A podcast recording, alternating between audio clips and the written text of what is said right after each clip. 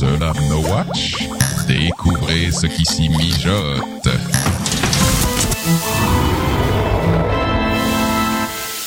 Cette émission vous est présentée avec la participation de la boutique No Watch. Bonjour et bienvenue sur le podcast des Caluax, le podcast sur l'actualité de World of Warcraft. Nous sommes en octobre et c'est l'épisode spécial BlizzCon 2011.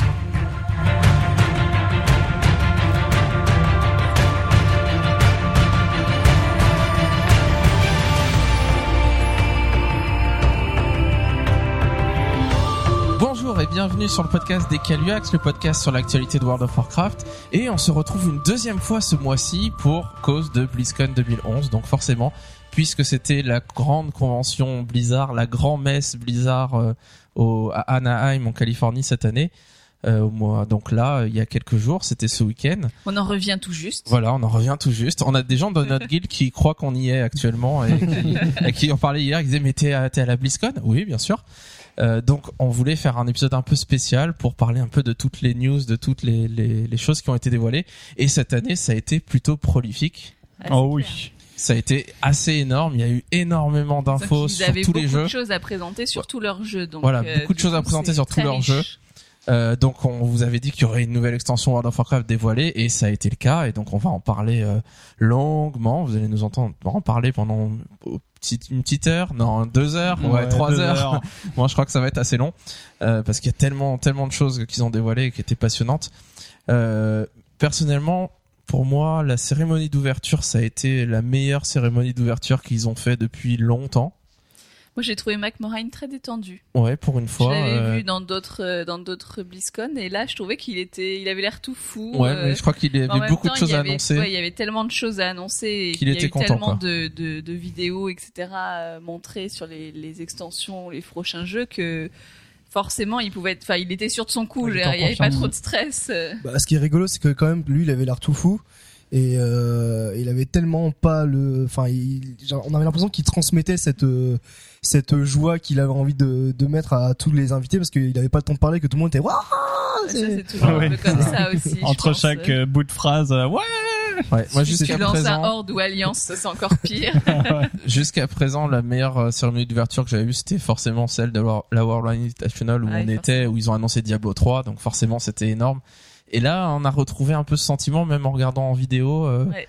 Vraiment, on se retrouvait euh, comme à l'époque de la World, World One Invitational finalement. Donc on va on va vous parler ce, donc pendant ce podcast de la grosse partie de la, la prochaine extension de World of Warcraft. Euh, donc ça va être le, le gros de notre podcast. Et puis euh, vers la fin, avant de se quitter, on parlera un petit peu de Diablo 3, de Starcraft 2 et d'une annonce que Blizzard a fait pendant la cérémonie d'ouverture, pour laquelle vous êtes sûr- sûrement déjà au courant, mais qu'on va se réserver pour la toute fin du podcast et qui est clairement euh, l'annonce la plus énorme que j'ai vue à une BlizzCon. euh, La plus gonflée. voilà, la plus gonflée, la plus étonnante et qui a fait hurler les gens de plaisir. Donc voilà, pour Et ceux qui ont maintenant, vous suivi. devez attendre deux heures avant de le savoir. ouais, ou aller directement à la fin. Allez, on, on se lance tout de suite avec euh, l'extension World of Warcraft qui va s'appeler Mists of Pandaria. Un nouveau chapitre. Une aventure comme nous n'en avions encore jamais connue. Un mystère nimblé de superstition. Une terre de puissances oubliées et de magies ancestrales. Et un peuple qui pourrait bien changer notre destin à tous. Et donc ce peuple, On vous l'avait dit. Les pandarènes Les pandas, ils nous ont écoutés. ils nous ont écoutés. Alors voilà, les pandarènes vont bien être euh, la nouvelle race jouable. Alors on, on- on se demandait si ça serait jouable ou pas. Ça va bien être euh, la nouvelle race jouable et l'extension va bien s'appeler Mists of Pandaria et euh, va être une extension très différente des extensions précédentes. Pourquoi zen. est-ce que ça va être très différent? Plutôt, Plutôt zen. zen, Plutôt zen, calme. Ouais. Ouais. Disons qu'après le monde dévasté de cataclysmes, euh, bah là, rien que la vidéo, la musique, c'est plutôt euh, bah, l'ambiance un peu, euh, un peu zen. euh. Ouais, pour une fois, il y a pas un gros, une grosse horreur qui va nous tomber dessus, euh, quelque chose de terrible qui arrive. Le, le monde à sauver, c'est euh, ça va être plutôt, euh, bah, je sais pas, euh, la guerre, mais d'une autre manière, quoi. Ouais. Donc euh, en gros, on retrouve ce, continent. Alors on va essayer de parler un peu plus général avant de rentrer dans les détails de chaque sujet, mais on va retrouver donc euh, ce continent Pandaria, donc euh, qui est le, royaume où, vivent les pandarènes, et donc ce, ce royaume qui a des qui qui est quelque chose d'assez calme, assez paisible, va être le lieu où on va combattre entre la Horde et l'Alliance. Alors il y a vraiment, en effet, ça change énormément par rapport à Cataclysme. Euh, un des trucs très importants de l'extension qu'il faut voir, qui est un peu surprenant au début, c'est qu'il n'y a pas de grand méchant. Alors pourquoi est-ce qu'il n'y a pas de grand méchant cette fois-ci? Alors que on s'était habitué à aller devoir combattre Illidan, devoir les combattre euh, Arthas, euh, ensuite Eldemort, donc c'était il y avait une sorte de gradation, il y avait toujours un méchant un peu plus puissant à tuer. D'ailleurs, Et là, dans, ouais, d'ailleurs, dans nos anciens euh, numéros, on se demandait aussi, on s'était posé la question, tiens, euh, si c'était ça, qu'est-ce qui nous mettrait en face, quoi. Ouais. Et Voilà. Eldemort, Et ça- du c'est un peu euh, Trois lettres répondent à cette question. PVP. le PVP. Alors Mist of Pandaria va être euh, fondé sur le du PVP. PVP, je sais pas, mais ça Lors de la cérémonie d'ouverture, donc Chris Metzen a insisté avant de montrer le trailer, en se disant que beaucoup de gens allaient être surpris, euh, peut-être euh, pas choqués, mais un peu euh, décontenancés à voir qu'il n'y avait pas de grand méchant. Il a insisté sur le fait qu'il voulait remettre le conflit au sein de Warcraft entre la Horde et l'Alliance. Et il a dit que à l'époque, le dernier jeu qui était fondé sur juste combat Horde Alliance, c'était Warcraft 2 et que depuis à partir de Warcraft 3 bah, c'était le le comment s'appelle le The Scourge le, le fléau euh, les- qui s'abattait Euh, ensuite il y a eu les, les méchants à World of Warcraft etc etc donc euh, là pour l'instant on n'a aucun aucun gros boss gros nom qui, qui va être donné et le jeu va être vraiment du coup va va prendre une dimension très différente de ce à quoi on était habitué Euh, dimension philosophique finalement. En fait euh, ça tombe bien un peu avec le thème la, la thématique asiatique. C'est euh, le plus grand ennemi c'est vous-même. C'est beau hein. Alors, euh, le, le but de l'extension est vraiment de se focaliser sur le, le endgame, donc le tout ce qu'il va y avoir à faire de nouveau, principalement, ça sera quand on sera au niveau maximum. Euh, ils avaient parlé que, ils avaient dit que, que finalement, ils avaient énormément de joueurs à faire revenir dans le jeu qui avaient Et arrêté leur abonnement. Pour Cataclysme, l'idée c'était de faire faire venir des nouveaux joueurs ou faire revenir des joueurs qui avaient arrêté, euh, qui avaient arrêté. Et que là, il allait focaliser Euh, sur les gens là, qui avaient- continuent à payer leur abonnement ils et qui aient des choses à changer faire. un petit peu leur optique et faire pour ceux qui sont présents et faire en sorte que ceux qui sont présents restent du coup. ceci que le dit contenu euh, de fin de jeu, fin de fin de jeu de niveau Ouais. maximum est plus riche et plus dynamique. Quoi. Ceci dit, il frappe très fort aussi pour euh, faire venir aussi de nouveaux joueurs et spécialement de nouvelles joueuses parce que les pandas, c'est quand même le coup marketing de génie. Je me rappelle avoir vu une vidéo un peu euh, justement euh, qui se moquait de ça où t'as un mec qui se baladait dans la rue. Ouais, c'était Athènes. Voilà, à Athènes, vous l'avez vu aussi, euh, où il montrait des photos de de de je sais plus qui, et, et puis d'un gros panda à des filles, et il disait ouais, si vous jouez à ce jeu, quelle race vous vouliez jouer Et Toutes les nanas, elles répondaient oh le panda, ah oui pourquoi? Ouais, Il est trop mignon. Donc ils sont très forts. Ouais, Athènes répond à ça. Bah moi j'aime bien quand les gens ils vont prendre des pandas parce que moi après je pourrais les ganker. Je pourrais pound some. Alors, donc vraiment une extension qui va être très différente, qui va décontenancer beaucoup de joueurs. Euh, sur les forums actuellement, euh, je parle de forums de jeux vidéo d'une manière générale. Et ben c'est soit tout blanc, soit tout noir. Il y a plein de gens qui disent oh non les pandas, c'est kung fu panda, etc., etc. Et il y a plein de gens qui disent attendez c'est super original et et ça s'insère bien dans le monde de Warcraft et du coup ça va être super. Alors bon, je vous cacherai pas que nous on est tout fou et que euh, on fait partie de la deuxième catégorie de personnes. Euh, bon, une un autre euh, chose un peu un peu générale, c'est que si on on va en parler tout à l'heure euh, du point de vue de des classes et euh, des des, du développement de nos personnages dans World of Warcraft, ils ont une volonté qu'on puisse faire des choix, qu'on puisse euh, construire un peu notre propre classe d'une certaine manière avec le nouveau système de talent. Et c'est vraiment quelque chose sur lequel ils reviennent, alors qu'avant ils n'ont pas arrêté de de euh, enfin de, de, mettre de moins en moins de choix qu'on avait à faire vis-à-vis des talents, ce qui n'était pas une mauvaise chose parce que le, le système était clairement amélioré. Mais euh, là, on va aller encore beaucoup plus loin euh, dans le cadre de cette extension. Donc on y va, on va traiter un peu tous les points euh, qui, qui ont été dévoilés autour de cette extension et on va commencer par le lieu, l'endroit où cette extension va prendre lieu, à savoir Pandaria. Pandaria, donc qui sera un seul continent. Euh, on aurait pu dire tiens c'est peut-être une archipel etc. Eh bien en fait ce sera un continent uni euh, comme le Norfandre, une île euh, divisée en cinq zones. Et donc pour vous, euh, euh, si vous n'avez pas vu les screenshots, les, une zone sera euh, à peu près plus grand que euh, les, les, les hautes terres du crépuscule. Donc euh, il y aura pas mal à explorer.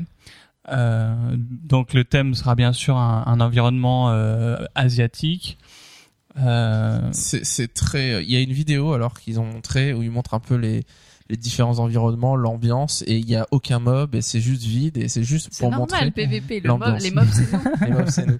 Et, C'est euh, vrai, ouais. et c'est vraiment euh, c'est paisible, c'est calme, C'est c'est vrai. très grand. Il y a il- à un moment ils montrent une C'est euh, une montagne, euh, ils montrent une montagne enneigée et elle est tr- énorme, elle est très haute et il y a rien. C'est juste une montagne, une montagne normale. Et euh, et du coup c'est c'est rigolo parce que moi je me faisais cette réflexion dernièrement. Euh, j'ai j'ai testé Rift, j'ai joué le début et ça m'a euh, Rift la manière dont ils sont développés ça m'a fait penser à Cataclysme où t'arrives euh, dans le jeu et il y a des trucs ça pète de partout il y a des des, des météorites qui tombent sur le sol ouais, la guerre, c'est la guerre, machin. etc. Et dans World of Warcraft, on retrouve aussi un peu ça à Cataclysme, Mm. euh, le côté même dans les zones de départ où euh, ça pète de partout, ça explose et c'est la guerre et il faut y aller tout de suite au combat, etc., etc. Et, et je regrettais un peu cette époque où on était dans les Tarides, par exemple, je parle côté Horde, et où il y avait juste rien, c'était un désert, il y avait des, des animaux de la savane qu'on Mm. allait chasser tout seul et on était tout seul et on était bien, on était bien à, Il y avait un à côté courir dans la prairie. euh, exploration, voilà euh, tranquillement découverte. euh, euh, exactement et ouais. là ça m'a vraiment donné ce sentiment euh, à Cataclysme dans les nouvelles zones j'apprécie beaucoup Uldum pour ça pour le côté grand espace sauvage où il se passe pas grand chose Mm. fondamentalement mais on est là on a de l'espace et on, on est bien quoi Ouais, c'est vrai que et on retrouve vraiment ça là Ouais. les, les vidéos. euh, pareil, je me suis fait la même réflexion. C'est mais où sont les mobs quoi? Et mais finalement, c'était peut-être pas implémenté Ouais, ouais, c'est peut-être ça aussi. Mais euh, je veux dire, ça, ça donnait, on aurait dit un autre jeu. C'est comme tu dis, ça fait des très différent. Alors, euh, ce qui va en plus euh, augmenter un peu le, le temps de jeu à explorer ces zones, une, euh, une grande chose que qu'ils ont appuyé pendant la BlizzCon, c'est que ils vont, euh, ils ne permettront pas d'utiliser de monture volante sur ce continent avant le niveau 90. Donc on en revient euh, un peu euh, euh, À comme à ouais l'outre-terre. ouais ou en Northland c'est pareil ou- Ouais. enfin c'est plus pareil- 60, c'est plus comme ouais. ça actuellement Outre-Terre non plus mais à Mm. l'époque c'était ça il fallait attendre le niveau 77 pour pouvoir avoir la monture volante Ils ont pas aimé le côté dans Cataclysme où on faisait, enfin on atterrissait juste euh, devant euh, les points d'intérêt de quête qui nous intéressaient puis on repartait. Ouais, c'est ça. On allait tuer le boss et sans tuer tous ces, tous ces, enfin tous les mobs qui étaient devant. Et Voilà. Et donc à pied, bah évidemment, je vous laisse imaginer la terrain, euh, l'espace à couvrir. Ça vous permet, euh, ça nous promet de bonnes heures de jeu. Ouais. Euh, est-ce que, est-ce que c'est pas un peu trop tôt euh, le niveau 90 ben, Parce que on, se demande dans quelle mesure, temps, euh, euh, voilà, dans quelle mesure on va pas euh, rusher, enfin en quelques jours être 90 et après on aura la monture Ouais. volante et après on sautera tout. euh, ouais, un peu comme Cataclysme quoi. ouais. Cinq niveaux. Moi j'ai, toujours eu ce sentiment. Euh, dès, dès Wrath of the Lich King, ça m'avait fait cet, cet effet-là. Euh, parce que finalement, euh, très vite, on montait 77, on avait la monture volante et après, on fonçait, quoi. On fonçait et certaines zones comme les pics foudroyés, comme la couronne de Ouais. glace, qui nécessitaient Ouais. une monture volante pour la faire. Donc ça avait du sens, mais quand même, on, on regardait pas très bien où est-ce qu'on allait, puisque de toute façon, on volait, on était tranquille et on allait juste, euh, on suivait notre, euh, notre minimap qui nous disait où aller. Ah, je vois ce que tu veux dire. Oui, c'est vrai que euh, il y, a- il y a une partie de contenu qu'on sera tenté de de- d'esquiver euh, le plus rapidement possible. quoi. Ouais, moi j'ai, ça fait un moment que je me pose cette question et je me dis qu'est-ce qui serait mieux, euh, enfin comment faire pour obliger les joueurs à faire, à faire les quêtes de la manière dont ils veulent. Et moi clairement, si j'étais eux, mais ça ferait hurler énormément de joueurs à mon avis et je pense que c'est impossible à faire. Mais j'exigerais que la, les joueurs soient maîtres des traditions et finissent toutes les quêtes des zones avant de débloquer la monture volante. Et du coup, ça serait vachement plus. euh, voilà, il faudrait toutes les quêtes les faire euh, normalement. euh, Mhm. sans pouvoir tracer et tout esquiver. Alors certaines zones comme la couronne de glace par exemple qui nécessitent une monture volante, bah ça serait différent. Là on dirait voilà vous avez l'accès à la monture volante dès le début dans cette zone. Mais euh, c'est vrai que moi ça me paraît assez tôt finalement au niveau 90, même si c'est une bonne chose qu'ils reviennent à ça. euh, Mhm. contrairement aux autres zones. Quoi. Donc euh, aussi à noter que euh, ils vont construire un, un centre où les joueurs euh, pourront vivre à, à Pandaria, avec notamment bien sûr les banques, les hubs de quête, mais surtout un hôtel des ventes, ce qui nous permettra vraiment de rester. à- Donc on va remettre tous les joueurs dans Voilà. cet endroit-là. Quand tu dis un centre, j'ai l'impression que tu disais un centre pour malades ou je sais pas quoi. bah tu sais les joueurs de WoW. hein. Ils ont, ils ont pas, ils ont pas montré. euh, c'est une sorte de zone centrale, mais ils ont pas montré si c'était une ville, Non, une ils ont- capitale. Ils ont rien dévoilé là-dessus. Moi je pense à une capitale. Hein. Ouais, je, je pensais à un truc comme Dalaran, mais en fait. Ouais, il faudrait oui, regarder. Ils l'ont pas montré, donc. J'ai euh, pas regardé sur les screenshots de cartes, peut-être c'était indiqué, j'ai pas fait attention. Non, je, je crois pas. Enfin, il y avait, il montrait, il montrait cette zone-là euh, comment elle était, mais c'était une zone et c'était pas une ville spécifiquement. D'accord. euh. J'espère qu'il y a une espèce de Pékin ou euh, quelque chose comme ça euh, à Pandaria, ce serait sympa. Ouais. Euh, et donc euh, voilà pour l'aspect un peu général. D'accord. Alors, comment est-ce qu'on va accéder à Pandaria? Alors, on donc ça va faire un peu comme le déjà il y va y avoir une zone d'entrée et je crois que c'est un peu comme l'outre-terre, c'est ça où il y avait qu'une zone où on pouvait euh, donc rentrer, ça s'appelle la forêt de Jade. Et donc euh, il y aura deux extrémités euh, dont la Horde et l'Alliance qui vont au fur et à mesure des quêtes se croiser et, euh, et donc euh, pouvoir euh, rencontrer de, rencontrer des races de mobs notamment les pandaren qui vont essayer de donc là ça fait un peu ça montre un peu le côté pervers qu'on est de, de rallier donc la race des pandas à notre cause donc à notre faction et qui vont un peu déranger l'équilibre des pandas et qui va provoquer donc le chat Ouais. Alors, Alors, qu'est-ce que qu'est-ce que le c'est le chat? chat Un chat, nouveau c'est pas un concept. chat Moi, alors j'ai fait des recherches sur Wikipédia en me disant bon peut-être que ça, ça fait partie de la culture chinoise etc il y a rien du tout Il y a Ils rien. Alors le chat, ça s'écrit S-H-A. Donc le chat, ça serait, donc selon ce qu'ils ce qu'ils nous ont dit, une manifestation mystique de l'énergie négative dégagée par le mal apporté par la Horde et l'Alliance. Donc en gros, c'est une sorte de d'énergie négative qui se crée à cause de- du fait que la Horde et l'Alliance arrivent à Mhm. Pandaria et commencent à semer un peu la guerre, la destruction. Et alors ils viennent pas saccager Pandaria, mais dans leur lutte entre eux, bah forcément, ils vont causer quelques dégâts. C'est vrai que dans la culture euh, justement asiatique, on trouve souvent des mauvais esprits, des choses ça, comme ça. notamment le yin et le yang Voilà. et moi je pensais au chi et je me suis dit peut-être que l'inverse du chi c'est le Si, chat chats. D'accord. Merci Mac. Voilà, ils nous ont montré euh, deux autres races, euh, les mantides et les mogus. Donc les mantides, c'est une sorte de race insectoïde qui essaye d'envahir l'île, donc qui veut faire partie des mobs qu'on va massacrer. On va sûrement créer un génocide euh, parmi les, les mantides. Et puis les mogus, donc qui est une, euh, une race mystique qui était là avant les pandas à Pandaria et qui veulent reprendre l'île pour eux. Alors justement, les pandarènes, donc qui vivent à Pandaria, euh, vont finalement être une race jouable dans l'extension Mist of Pandaria. Donc c'est la nouvelle race qui va être jouable, à la fois côté Horde et côté Alliance. Donc vous vous souvenez, on avait dit euh, le problème des pandarènes, c'est que s'ils le sortaient d'un côté, euh, il risquait d'y avoir un, Toutes les filles d'un côté. ouais, ouais, par exemple, donc un afflux massif. Donc tous euh, les mecs d'un côté. de joueurs euh, vers cette rôle, ouais, bah, comme quoi on aime tous les pandarènes, donc on est tous des filles, euh, c'est ça. non, Et, disais euh, tous les mecs d'un côté avec les filles. Enfin, les filles Ah oui. d'un côté et les mecs veulent jouer avec les filles. Comme les Ouais, donc il y discothèques. aura quoi. plus personne. quoi. Voilà. T'amènes les filles, c'est bon, les mecs arrivent. Et, non, mais ça euh, déséquilibrait les races à fond, sinon. Voilà, et Enfin, du les- coup- les- Et du coup, euh, ça va être une race qui va être jouable des deux côtés. Alors, ils ont ils ont dit que finalement, les pandaren, c'était bien la race qu'ils avaient l'intention d'intégrer à l'époque de Burning Crusade. Donc, euh, à cette époque-là, donc on était deux ans après la sortie du jeu, quand avant que Burning Crusade sorte, il y avait beaucoup beaucoup de spéculations sur quelles étaient les deux races qu'ils allaient rajouter euh, côté Horde et Alliance. Et euh, parce qu'ils avaient annoncé qu'ils rajouteraient une race de chaque côté. Et donc on avait eu des infos sur, euh, je crois qu'on a eu avant les infos sur F200 côté Horde. Et donc l'idée c'était de rééquilibrer, euh, enfin de donner une, race qui serait peut-être un peu attirante pour peut-être pour des petits jeunes ou pour voilà des gens qui avaient pas envie de jouer à un gros orc poilu ou un gros tauren. Et, euh, et à cette époque-là, euh, tout le monde spéculait sur qu'est-ce qu'il y aurait de l'autre côté, et il y avait beaucoup d'infos très insistantes sur le- des gens qui disaient c'était les pandaren, et, euh, et des gens même qui disaient oui, euh, c'est sûr, c'est les pandaren, j'en suis sûr. euh, Il y a eu, c'était pas un leak, mais ça ressemblait à du leak à l'époque où des gens étaient persuadés que c'était les pandaren et que c'était sûr. Alors que, effet, on n'en avait pas beaucoup entendu parler. Et ils ont dit en effet qu'à la base, ils avaient prévu de sortir les pandaren à Burning Crusade et que finalement ils étaient revenus en arrière et puis ils avaient créé les Draenei, etc., etc. Et ils auraient mis les pandarènes dans, Dans l'Alliance. dans l'Alliance. Et ça aurait posé peut-être un problème justement d'équilibre hors d'Alliance, parce qu'à l'époque, ils voulaient rééquilibrer en faveur de la Horde, parce qu'il y avait plus de joueurs dans l'Alliance. Et s'ils avaient sorti les Pandaren côté Alliance, euh, peut-être que ça, ça aurait euh, accentué le déséquilibre au final. Donc les Pandaren euh, qui vont débuter leur, euh, leur périple dans Azeroth sur une île qui s'appelle The Wandering Isle, donc l'île errante.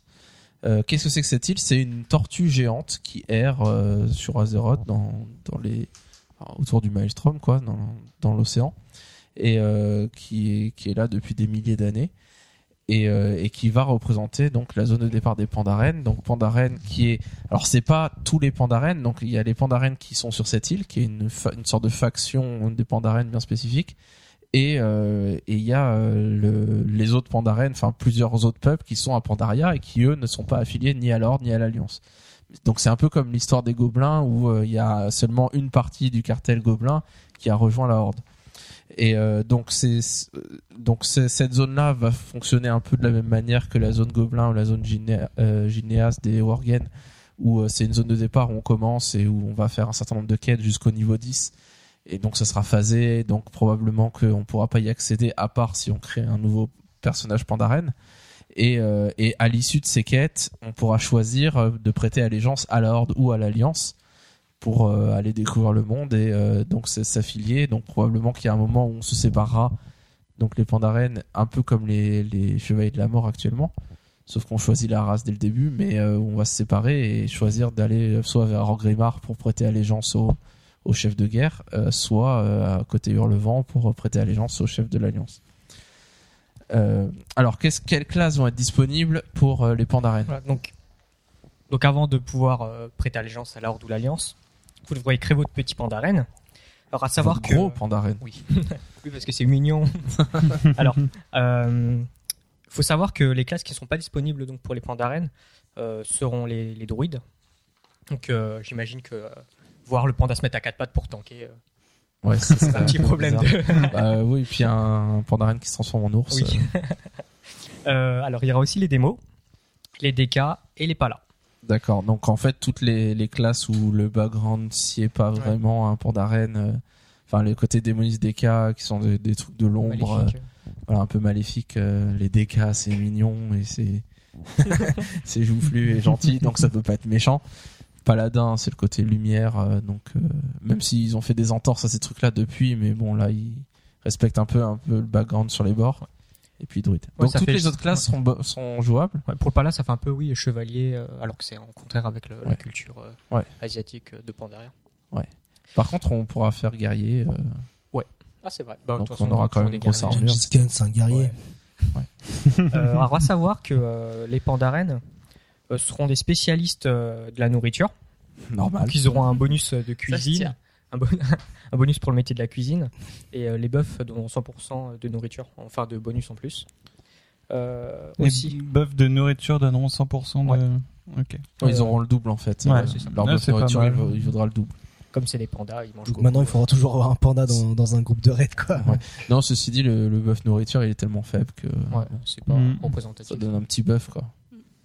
Euh, ils auront une réduction de chute de 50%, parce que c'est Comment ça, réduction de chute donc euh, bah, les dégâts, moins. les dégâts subis dans une chute seront Ah, réduits de d'accord. 50%, parce que ça, ouais, ils sont joufflus, ils rebondissent bien.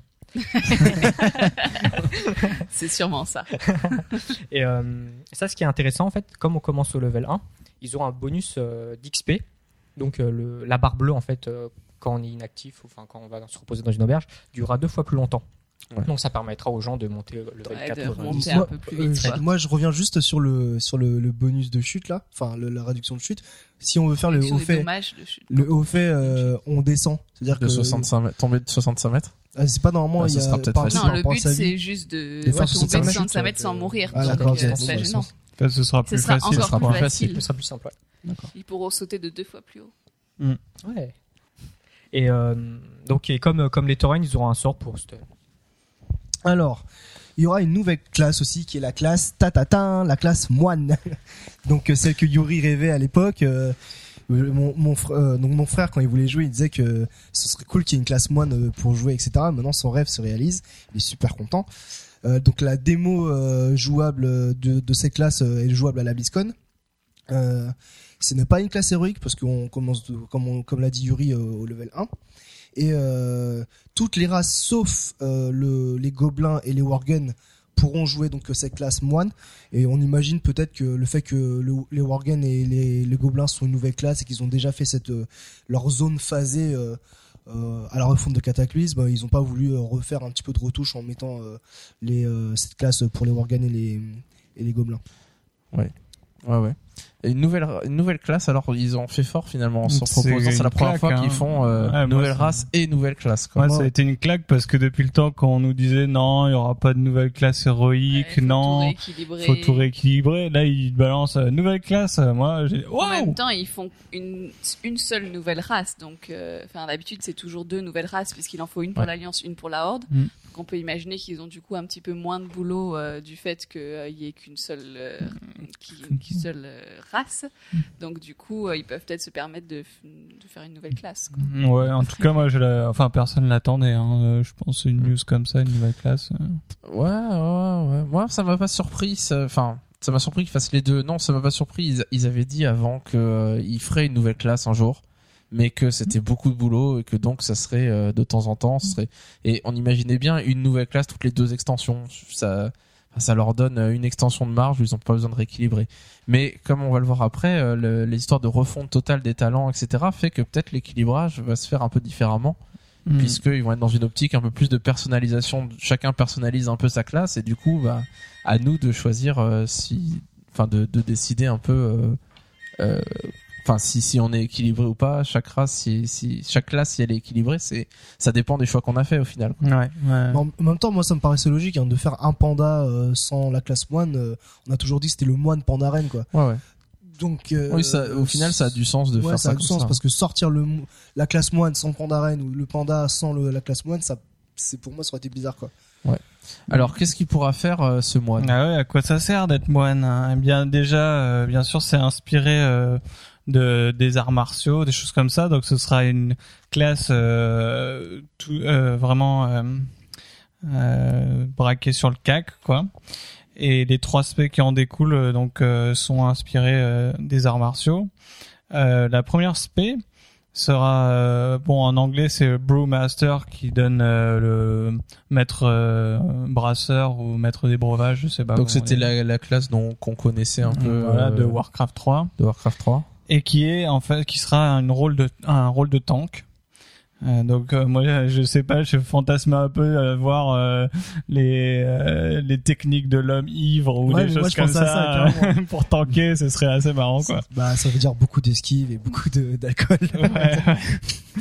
Euh, la deuxième spé, euh, le Miss Weather, euh, donc euh, le ouais le manipulateur de de, de brume, qui sera en fait un healer, mais un healer euh, avec un peu un nouveau style euh, de gameplay certainement, puisque ce sera un healer plutôt euh, CAC toujours.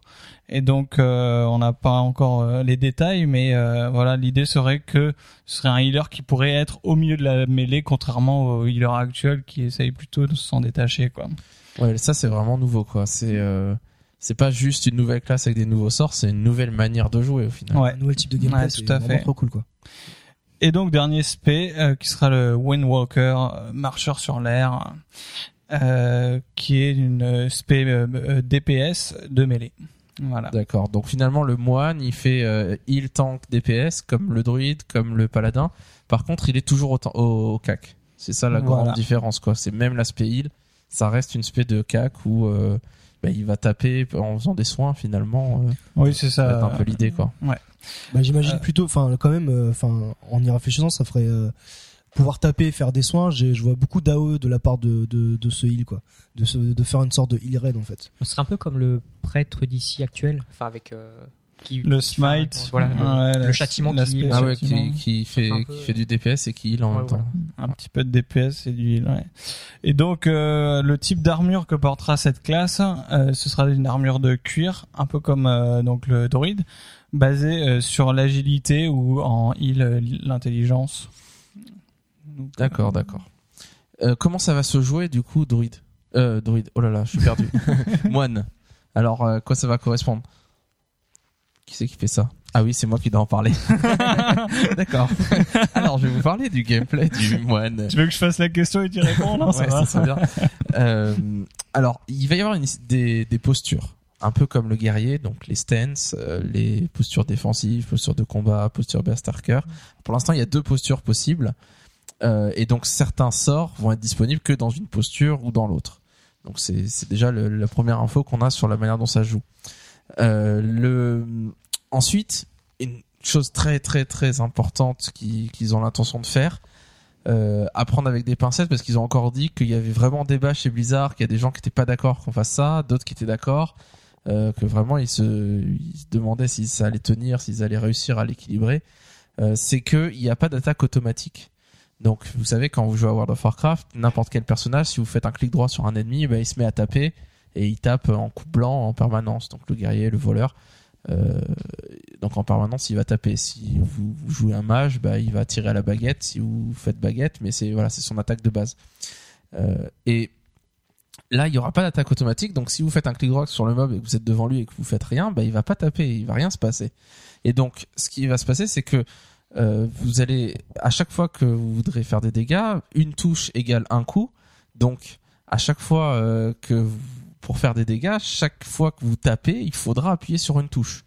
Et donc du coup, ça donne quelque chose qui se joue un peu comme un jeu de combat au final, un peu à la Street Fighter, où euh, bah, euh, on, ressent vraiment euh, que tous les chaque chaque coup que donne son personnage, c'est nous qui avons fait le, le geste de faire le coup en appuyant sur une touche.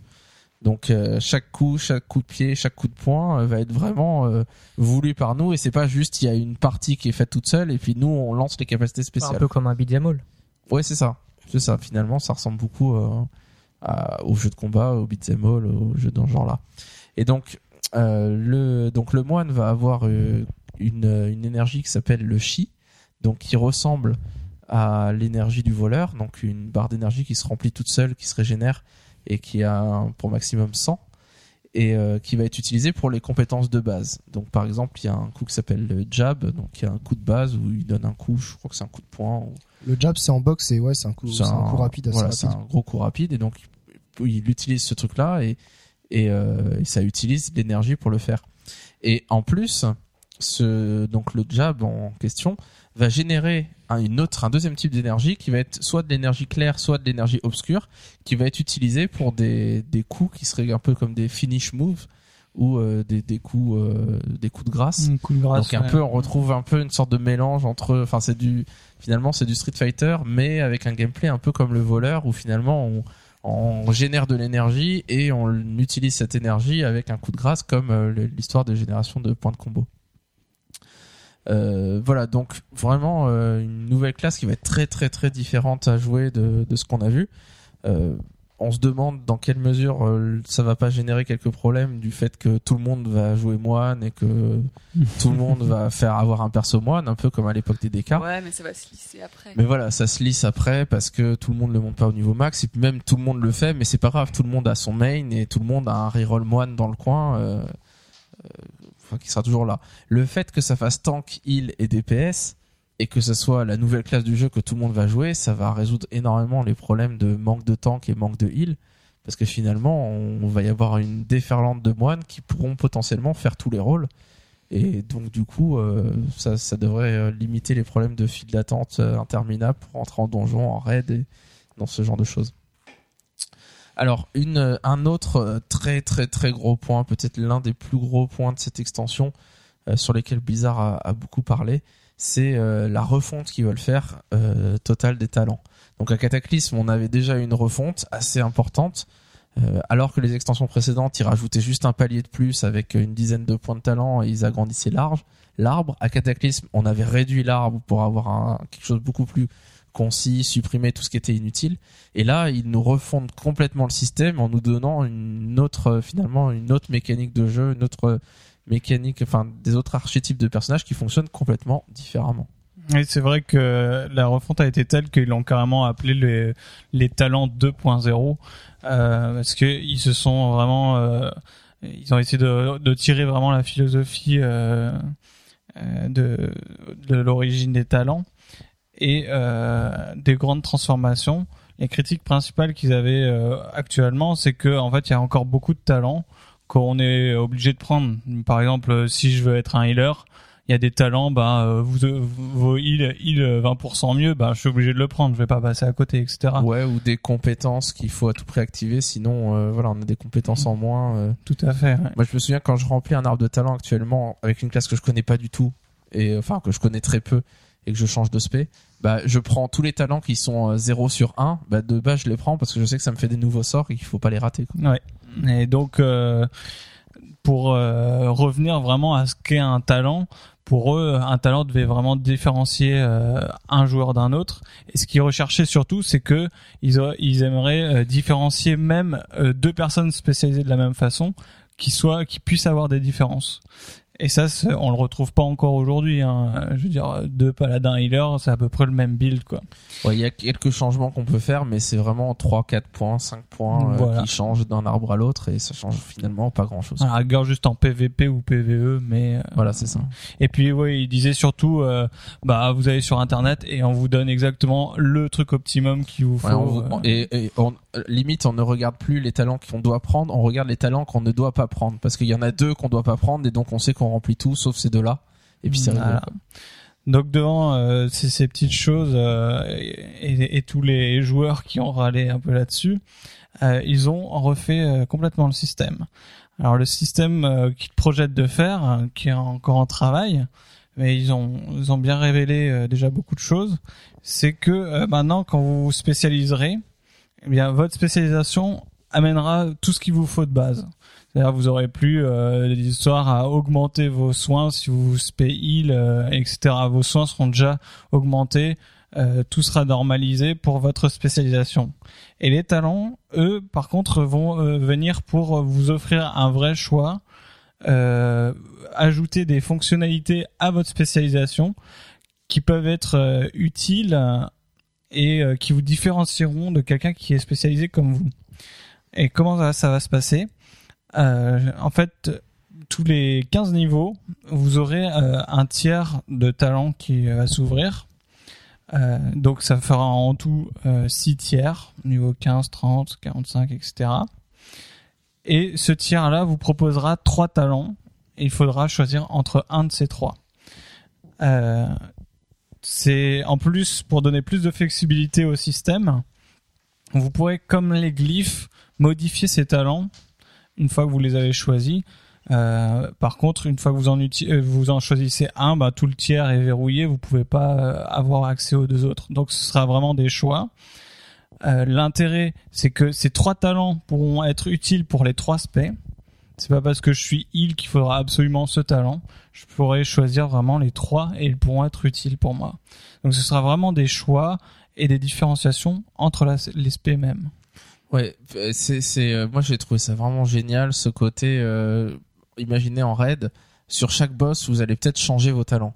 Oui, ils l'ont dit clairement. changer euh, parce que- ouais. ça sera avantageux d'avoir tel truc là ou tel truc là.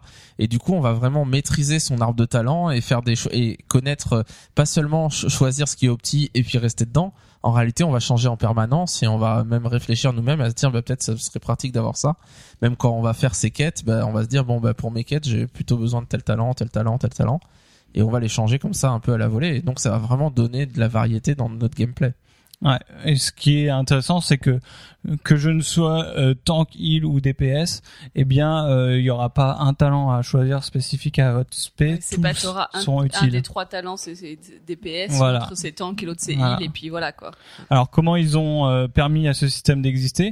En fait, chacun des tiers vous propose une thématique. Par exemple, la survivabilité ou le déplacement, le mouvement ou euh, le crowd control et vous offre trois options pour euh, booster euh, cette thématique-là. Je vous donne un exemple. Par exemple, euh, les mages, pour l'instant, dans ce qu'on nous a révélé, auraient une thématique crowd control qui se base sur le chip, le mouton, et qui vous propose trois variantes pour ce sort en fait, pour cette capacité de crowd control.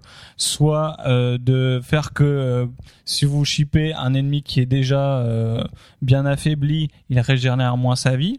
Soit euh, que euh, vous puissiez faire deux chips en même temps. Bon, le deuxième durera 50% moins- longtemps. Ou soit que euh, si vous chippez quelqu'un et que le- il est cassé le chip parce qu'il subit un dommage, eh bien la cible est quand même étourdie pendant 3 secondes supplémentaires. Donc c'est vraiment trois. Finalement, c'est comme si on modifiait le sort et qu'on en Ah, avait trois variantes. différents. Ouais. et que en, P- en- peut-être qu'en donjon on va avoir envie d'avoir le, le deuxième mouton parce qu'il y a beaucoup de mobs à moutonner et imaginez que vous êtes tout seul à ce moment-là à pouvoir faire des, des CC euh, bah, euh, vous aurez intérêt à prendre les deux moutons. voilà c'est ça à prendre les deux et au contraire s'il y a plusieurs personnes qui l'ont bah, peut-être vaut mieux avoir le stun à la fin ou, euh, ou en PVP ça va donner des choses vraiment euh, en selon notre notre style de jeu on va changer à la volée comme ça euh, enfin à la volée pas en combat en dehors des combats mais pouvoir changer énormément de choses et se spécialiser comme Et un du peu coup, comme on c'est veut. assez jouable parce qu'on a que, il y a que six talents, quoi. Oui, c'est ça. choisir que Il six y a talents. six parce choix. que ouais. enfin là aujourd'hui, euh, tel- même s'il a été réduit l'arbre de talent, tu, enfin c'est dur de connaître vraiment tous tes talents parfaitement, de Ouais. pouvoir, enfin de pouvoir refaire ton arbre à chaque fois, euh, ça serait la mort quoi. Là, si t'as que six talents, euh, tu peux, enfin t'as le temps de les connaître et de, de pouvoir euh, bien euh, définir ce qu'il te faut à quel moment. Donc, euh, si vous êtes anglophone, je sais pas s'il y a eu des traductions, mais ils ont révélé en fait toutes les, euh, tous les talents actuellement. Et évidemment, ce sera certainement retravaillé, etc. Mais vous pouvez déjà aller les consulter sur MMO Champions. Ouais, vous pouvez voir du coup sur votre classe les idées qu'ils ont un peu globales euh, Ouais. de, de Et, tous- euh, tous les talents qu'ils proposent et toutes les, les variantes qu'il y a. Euh, ça va vraiment donner le, les combinaisons de talents en final quand on va choisir nos 6. Enfin, euh, ça veut dire euh, combien de combinaisons 6 puissance 6 combinaisons au final. Mm, ouais. Donc ça va être enfin ça va être énorme quoi parce que on a vraiment un on a l'impression qu'on a moins de choix enfin qu'on a moins de choses parce qu'on remplit pas on met pas on, on met pas 40 points de talent on en met que 6 mais au final on va avoir euh, énormément de variétés d'hybridation entre les persos. Et une vraie identité euh, par rapport à quelqu'un qui a la même spec que nous. C'est ça qui est intéressant. Et ils ont vraiment aussi essayé de tra de. Alors, ils prennent souvent des talents qu'on connaît déjà pour les modifier, mais souvent ils rajouteront des nouveaux talents qu'on n'a pas encore et euh, des choix assez intéressants. J'avais noté par exemple le voleur. Il a un tiers où il a le choix entre euh, les trois euh, meilleurs euh, euh, CC euh, qu'on a actuellement, c'est-à-dire Vendetta, euh, Danse de l'ombre, etc. Il faudra choisir un des trois, quel que soit votre spé. Ça, ça laisse vraiment des, des choix. On va se gratter la tête, à mon avis, pas mal. Ouais. On va voir émerger des stratégies PVP d'une classe qui a euh, ces trois talents bien spécifiques qui qui vont fonctionner ensemble que peut-être les développeurs n'auront pas prévu que ça fera quelque chose de d'imba euh, si on a ces trois là ensemble et du coup ça va être nerfé etc etc Mm. mais au final on peut se demander dans quelle mesure euh, ça va pas être très compliqué l'équilibrage avec ce système Ouais, ouais. mais peut-être que euh, peut-être qu'ils se disent qu'on équilibrera au fur et à mesure, que de toute façon le jeu est déséquilibré en permanence et que donc euh, bah, au fur et à mesure quand on verra des strats émerger et que tout le monde fait la même chose, bah du coup on nerfera ce truc là euh, pour euh, enfin on, on jugera euh, Enfin, Ils adapteront au fur et à mesure des besoins. Quoi. voilà et ce nouveau système du coup euh, enfin est tellement laisse tellement de place au fait qu'on puisse faire un peu ce qu'on veut et que du coup bah oui il y a des stratégies qui sont peut-être un peu plus impact que d'autres euh, fait que euh, bah, on peut rajouter une onzième classe le moine et, et on équilibrera au fur et à mesure et de toute façon l'équilibrage va être tellement compliqué qu'une classe de plus ou de moins c'est c'est, euh, Au autant le faire maintenant voilà Les forums seront toujours chargés. de euh, toute façon, plaintes, avec euh, y le nouveau système, ça sera tellement déséquilibré que euh, autant rajouter une classe, ça, ça se verra pas, euh, c'est pas Ça spécialement. quoi. passera inaperçu. Enfin, moi, j'ai, j'ai, j'ai vraiment, euh, je suis très optimiste sur ce système quand même qui répond à pas mal de, euh, de nos désirs de joueurs, d'être un peu unique, de, de de nouveau se creuser la tête en se disant tiens si j'essaye ça avec ça. euh, et euh, je, je trouve que c'est, ça retranscrit vraiment de nouveau la philosophie du talent en fait.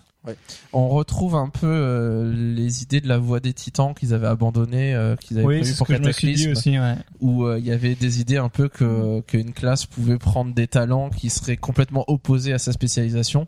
Par exemple, vous êtes DPS euh, CAC, enfin DPS druide euh, féral, mais vous allez prendre des talents qui vous permettent de vous soigner, par exemple. Mm. Et ça, c'était typiquement quelque chose que la voix des titans nous promettait, qu'ils ont laissé tomber. Et donc, on retrouve un peu euh, ces, ces idées-là, un peu en filigrane derrière. euh, Alors euh, voilà, la voie d'assistance a été abandonnée très rapidement après qu'il l'ait annoncé. Espérons que cette refonte totale des talents telle qu'ils nous l'ont présenté, ils vont pas revenir en arrière et abandonner complètement l'idée, ce qui est encore possible. hein. Tout ce qu'on Oui, vous présente sûr, là, c'est leurs idées, c'est ce qu'ils ont prévu de faire, mais tout peut changer du jour au lendemain. Euh, alors quelques changements en plus, euh, les changements les plus importants qu'on a vus qu'ils ont dévoilés sur certaines classes. Donc euh, ils vont supprimer quelques slots au niveau de, des équipements qui servent à rien. Alors par exemple, ils vont supprimer tout ce qui est armes de jet, Ouais. reliques, tout ça qui servait pas à grand Donc chose. le, le- toujours le, la petite place sur votre feuille de personnage à côté de votre arme principale finalement. Donc il y a la main gauche, la main droite et, et euh, le petit Et carré. donc le petit carré voilà. qui est euh, arme à distance, relique, arme de jet selon la classe. Voilà. Donc ça Euh, ils le suppriment. Mais comment ils vont faire les chasseurs? Alors les chasseurs, ils n'ont ils n'ont- Ils auront plus rien. ils n'ont plus rien maintenant. Tant pis. En Comme fait, les avec moines les avec petits leurs points. petits points. En fait, ils vont utiliser que leurs armes à distance. Ils n'auront plus d'armes de cac, qui fait que euh, ils n'auront plus non plus de distance euh, minimale pour euh, DPS avec leur arme à distance. Ça, ça, j'en connais qui vont être contents.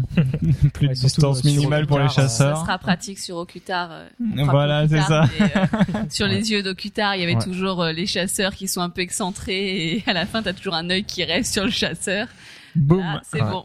C'est vrai, c'est vrai. Mais euh, je- j'en parlais avec une chasseuse de notre guild ce matin et je lui ai annoncé ça, qu'ils auront plus d'armes cac, qu'ils auront que leur arme distance. Et elle disait mais comment on va faire quand on est prêt? Je dis mais Blizzard a pensé à toi. Bien sûr, il y aura plus de problème. Tu pourras te, te mettre au cac et DPS. Euh, Tu pourras te taper avec tes flèches au cac, comme ça. Ta, ta, ta. comme euh, Legolas. euh, Je lui mets dans l'œil, tiens. Ouais, il y a- y a, d'autres classes où ça provoque un changement ce truc-là Oui. alors? Euh, Nous, nous. Oui, les, C'est les, qui, nous les petits mages. Les mages. petits Les mages. caluax, la canne à pêche. En fait, les, les mages n'ont plus de bâton. Enfin, euh, non, leur arme principale, en fait, ça viendrait d'une baguette. Ah d'accord. Donc c'est fini euh, les mages avec l'épée, voilà. la dague et Voilà, tout c'est ça. On quoi. avait épée ou, ou bâton, euh, comme ça. au Alors, que la attendez, attendez, attendez, il faut modifier. euh, la news dit pas dit, a pas dit ça clairement.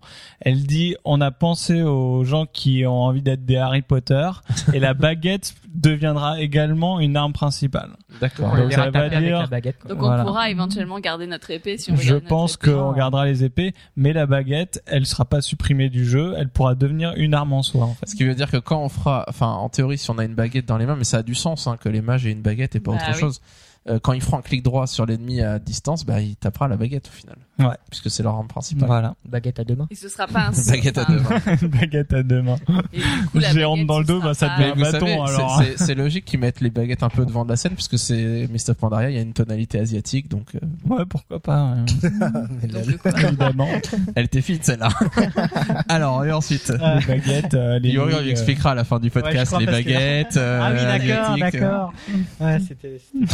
C'est trop fin pour nous. Ah ouais, je crois.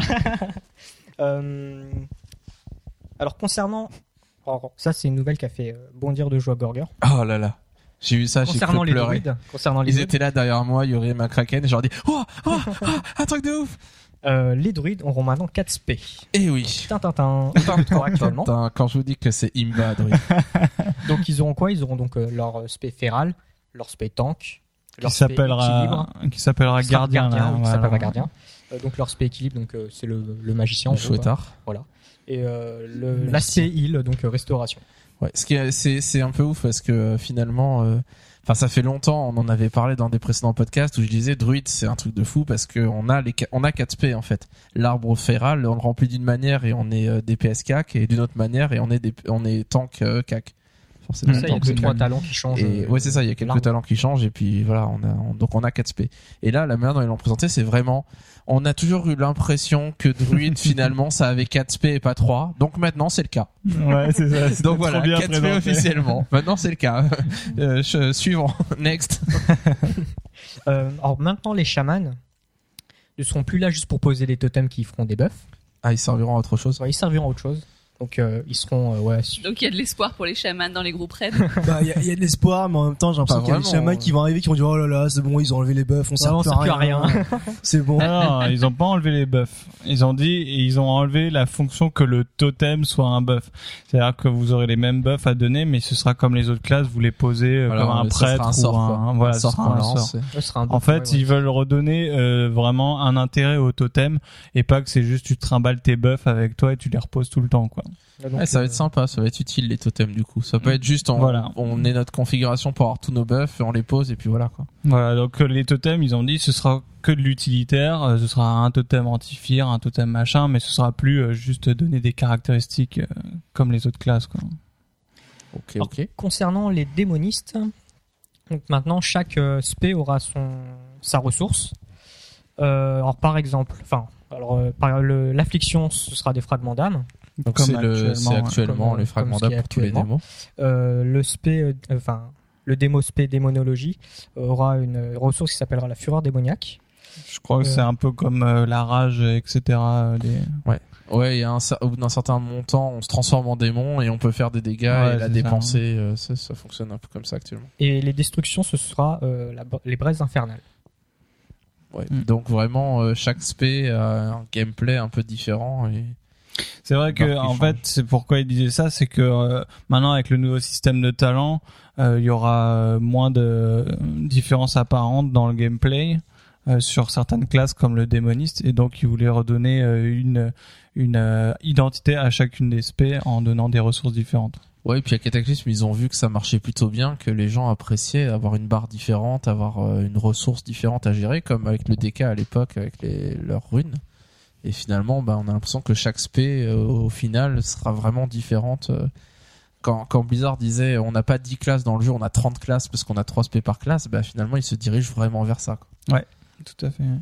Alors de- d'une manière générale, donc pour euh, toutes les classes, toutes les, euh, enfin, le grimoire en fait va subir un gros, euh, un grand nettoyage. Donc ils vont supprimer tous les sorts qui servent à rien, euh, de manière à pouvoir gagner en visibilité sur euh, sur les sorts et les cycles. Ouais, donc ça va vraiment simplifier. euh, on va plus avoir euh, 40 sorts euh, sur notre interface. euh. Enfin, tous les trucs qui sont Ils avaient déjà pas mal allégé. Ouais, dans- ils avaient dans le allégé. livre de sort avec le fait qu'on ait pu euh, Les différents chaque les niveaux. niveau Ouais. euh, de, de ta Ah compétence ouais. parce que ça c'était la c'était la folie. Il fallait que tu passes trois, fa- fa- fallait passer trois Ah ouais. pages pour arriver au sort que tu ça voulais. paraît loin déjà, ça. hein. Ouais. Et là déjà ils avaient bien nettoyé, enfin ils avaient éliminé tout ça. Donc là a priori ça va être même encore plus euh, épuré. Ouais, mais je pense qu'ils veulent. euh, Enfin, ça, ça rejoint quand ils avaient dit qu'ils voulaient vraiment travailler sur les cycles. Le fait qu'en DPS, par exemple, on ait vraiment un cycle à, à faire bien précis, etc. Et que finalement, bah, quand on joue, qu'on ait que notre cycle, Hmm. qu'on ait que les sorts de notre cycle, alors qu'on ait d'autres choses annexes. Ils ont dit qu'ils supprimeraient pas les trucs rigolos, euh, les trucs qu'on pourrait faire euh, un peu à côté.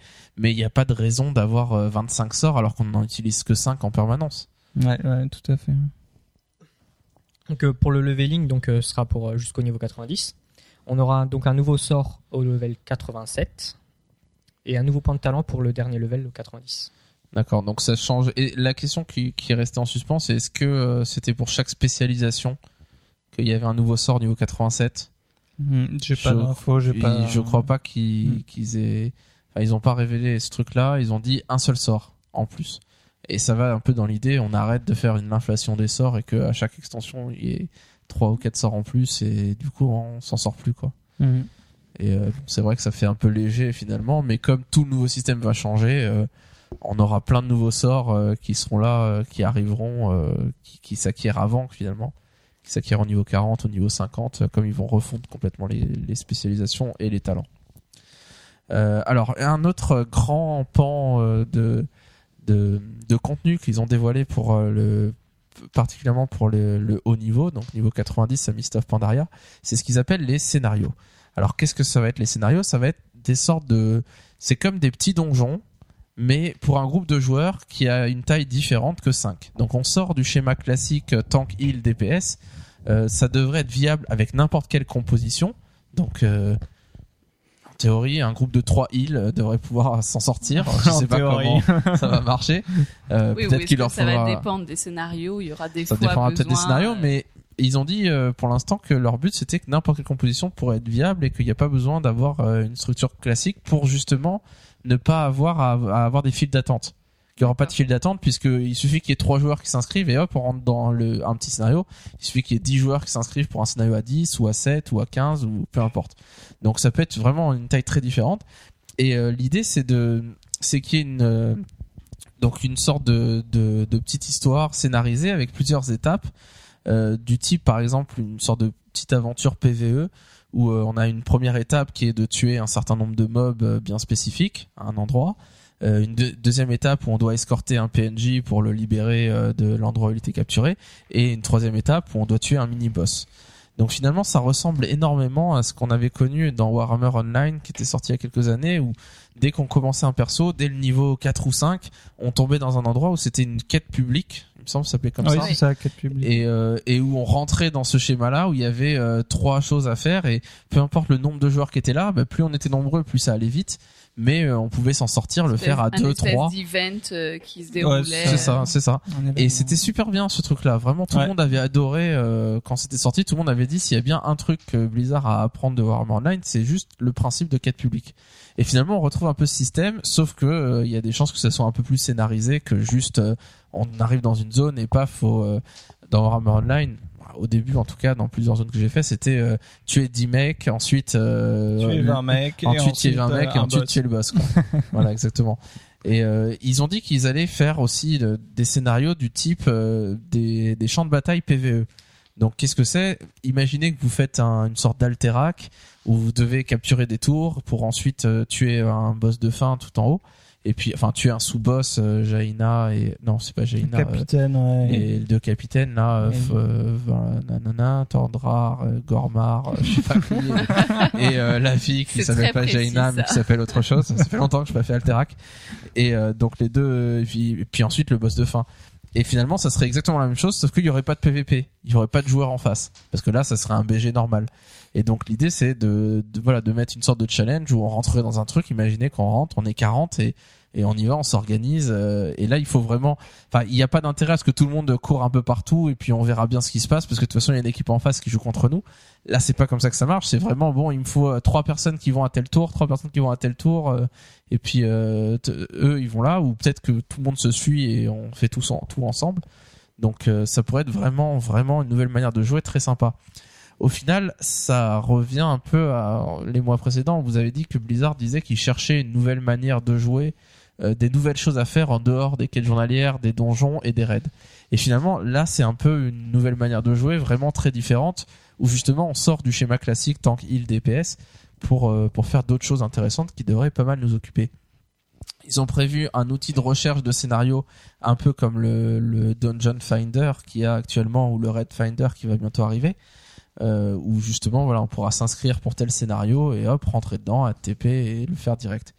Et donc finalement ça revient un peu à à remplacer d'une certaine manière le fait de faire des quêtes à plusieurs et de, de s'organiser, de, de se dire bon il y a telle quête où il faut être 5 bah là on va passer par ce système là pour euh, peut-être faire une sorte de suite euh, une sorte de mini suite de quêtes où il faut être 4 ou 5 et euh, s'il y a que des- s'il y a des heals des tanks des DPS peu importe euh, 5 DPS pourront s'en sortir même s'il n'y a pas de tank et qu'il n'y a pas de heal.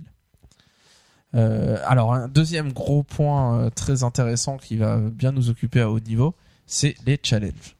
Voilà, donc pour dynamiser aussi euh, tout le PVE, euh, ils ont donc, enfin ils vont, ils proposent de lancer, on ne sait pas encore, euh, c'est toujours pas très hypothétique, hein, le mode challenge pour les donjons. Donc l'idée du mode challenge, c'est que euh, on aura, euh, on pourra lancer des, des donjons qui seront chronométrés, qui qui auront un équipement, enfin tout le monde aura son équipement normalisé, donc on aura tous le même niveau de stuff. ça c'est très nouveau on n'a jamais vu ça euh, ah oui, dans- c'est très, voilà, c'est dans très WoW, on a, original est-ce qu'on a déjà vu ça dans d'autres MMO Il y avait les histoires de baisse de niveau. euh, Voilà, EverQuest 2 proposait euh, si euh, on avait un haut niveau et qu'on voulait aider son pote de bas niveau de, ramener niveau. approximativement un stuff de ce niveau. Donc c'est une première étape vers euh, vers ce système-là finalement qu'ils Ouais, font pourquoi en pas. Bah, là, de normaliser le niveau. oui, Alors c'est- tout le monde est au même niveau. C'est pas tellement, enfin, on va dire, en, en quoi comme- ça consiste un peu cette normalisation de stuff euh, bah, l'idée c'est qu'il y aura plus. euh, Non, j'ai pas vu. T'as pas vu sur les serveurs live Non, mais l'idée c'est qu'il y aura, on pourra pas faire euh, puisque euh, l'objectif c'est que donc le donjon va être chronométré et qu'il faudra aller, enfin réussir à faire le donjon le, le plus rapidement possible. Oui, ou ça peut être euh, d'autres challenges, Ou d'autres challenges qui seront proposés. un peu comme euh, Zulaman avec le timer. Voilà. Et Mhm. donc du coup, euh, avec une compétition euh, entre les entre les, les guildes également, euh, enfin voilà, avec un, ta- un tableau de- d'affichage des scores également qui sera disponible, etc. Euh, et donc pour que euh, ça, ça reste viable euh, sur euh, un minimum de même de moyen terme, euh, il faut que euh, ça dépende pas de notre stuff parce que si ça dépend de notre stuff, rapidement, enfin c'est comme pour Zulaman et Zulgurub aujourd'hui, euh, bah t'as toujours dans le groupe euh, soit un méga tank euh, overstuffé ou un heal qui te soigne à gogo, donc c'est bon, tu peux faire n'importe quoi. Voilà, t'as toujours un ou deux dans, dans le qui sont bien stuffés, qui rattrapent le niveau et qui fait que c'est jouable beaucoup plus facilement au bout d'un moment. Le timer aujourd'hui euh, sur Zulaman, si je me trompe pas, hein, oui, euh, c'est- bah voilà, c'est plus épique d'y arriver aujourd'hui. Mhm. C'était cool au début, maintenant euh, bah, ça se fait beaucoup plus facilement Bah, parce que le, le stuff rattrape le niveau. Donc là, l'idée, c'est que justement, il- le stuff est normalisé, donc tout le monde a le même niveau de stuff et un niveau qui est limité. Et donc, euh, bah, pour y arriver, euh, les- vu que c'est un challenge, euh, ça dépend de notre skill le et skill. pas, hein. euh, et pas de notre stuff. Ouais. Ce qui est du coup hyper intéressant, quoi. C'est Avec que même beaucoup si tu te fais comme un porc, quand t'arrives, bah, t'es plus te fais comme un porc. Et à la même enseigne. hein. Et là, il y aura vraiment un travail de cohésion, de stratégie à appliquer, Ouais. et, et c'est là qu'il fera parler le skill, quoi. Il y aura pas cette question de oui, on t'a PL, on t'a fait ci, Ouais, on t'a fait ça. Voilà, ce sera plus ça, là, ce sera, on se PL ensemble. Ce Ouais, sera vraiment quelqu'un quelqu'un qui aura un- la vraiment un bon score, euh, enfin réussira à faire une performance importante, bah il pourra rester, euh, enfin ça sera, ça restera le meilleur score et ça ne bougera pas tant que quelqu'un l'aura pas battu dans les mêmes conditions. Alors qu'avec le stuff, bah finalement on aurait eu des records qui chaque semaine auraient été battus, battus, battus, jusqu'à arriver à euh, un donjon que normalement le meilleur record pour le finir c'était 30 minutes avant. Euh, Après ça serait peut-être euh, 12 minutes euh, parce que on aura l'inflation de stuff et on sera Voilà, là, là, ça, ça enlève l'idée de l'inflation de stuff. Donc du coup, il y aura un système de récompense de médailles, euh, donc médaille d'or, médaille bronze, euh, médaille euh, d'argent en fonction de de nos de notre résultat. Euh, il y aura des récompenses en points de vaillance également. Euh, des skins d'équipement épiques pour la transmogrification qui pourront être euh, qui pourront être reçus et donc ce fameux tableau de tableau de résultats donc au sein je pense des, des guildes des, enfin au sein d'une guilde déjà tu pourras voir euh, ce qui a été fait en mode challenge par les autres etc Euh, il y aura un classement et puis il y aura aussi de manière générale sur des serveurs euh, voilà, plus larges et du coup bah il y aura sûrement de la compétition qui se mettra Oh oui. un peu Non, comme non. il y a aujourd'hui la compétition de tuer le boss en premier Mhm. enfin d'avoir tué euh, Ragnaros, la première guilde, etc. Là, il y aura sûrement euh, ça qui se lancera aussi. euh. déjà, j'imagine rien qu'au sein de la guide, il y a des gens qui vont vouloir prendre les meilleurs. Eh, ça dit qu'on monte un groupe pour faire ça et qu'on reste dans l'équipe.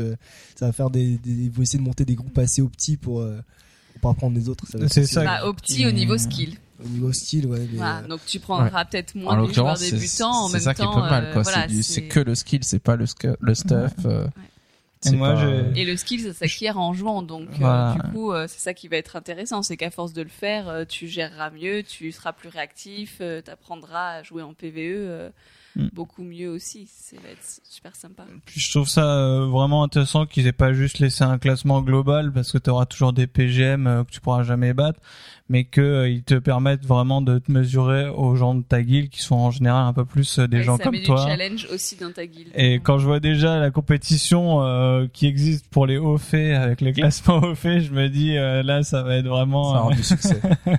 Ouais.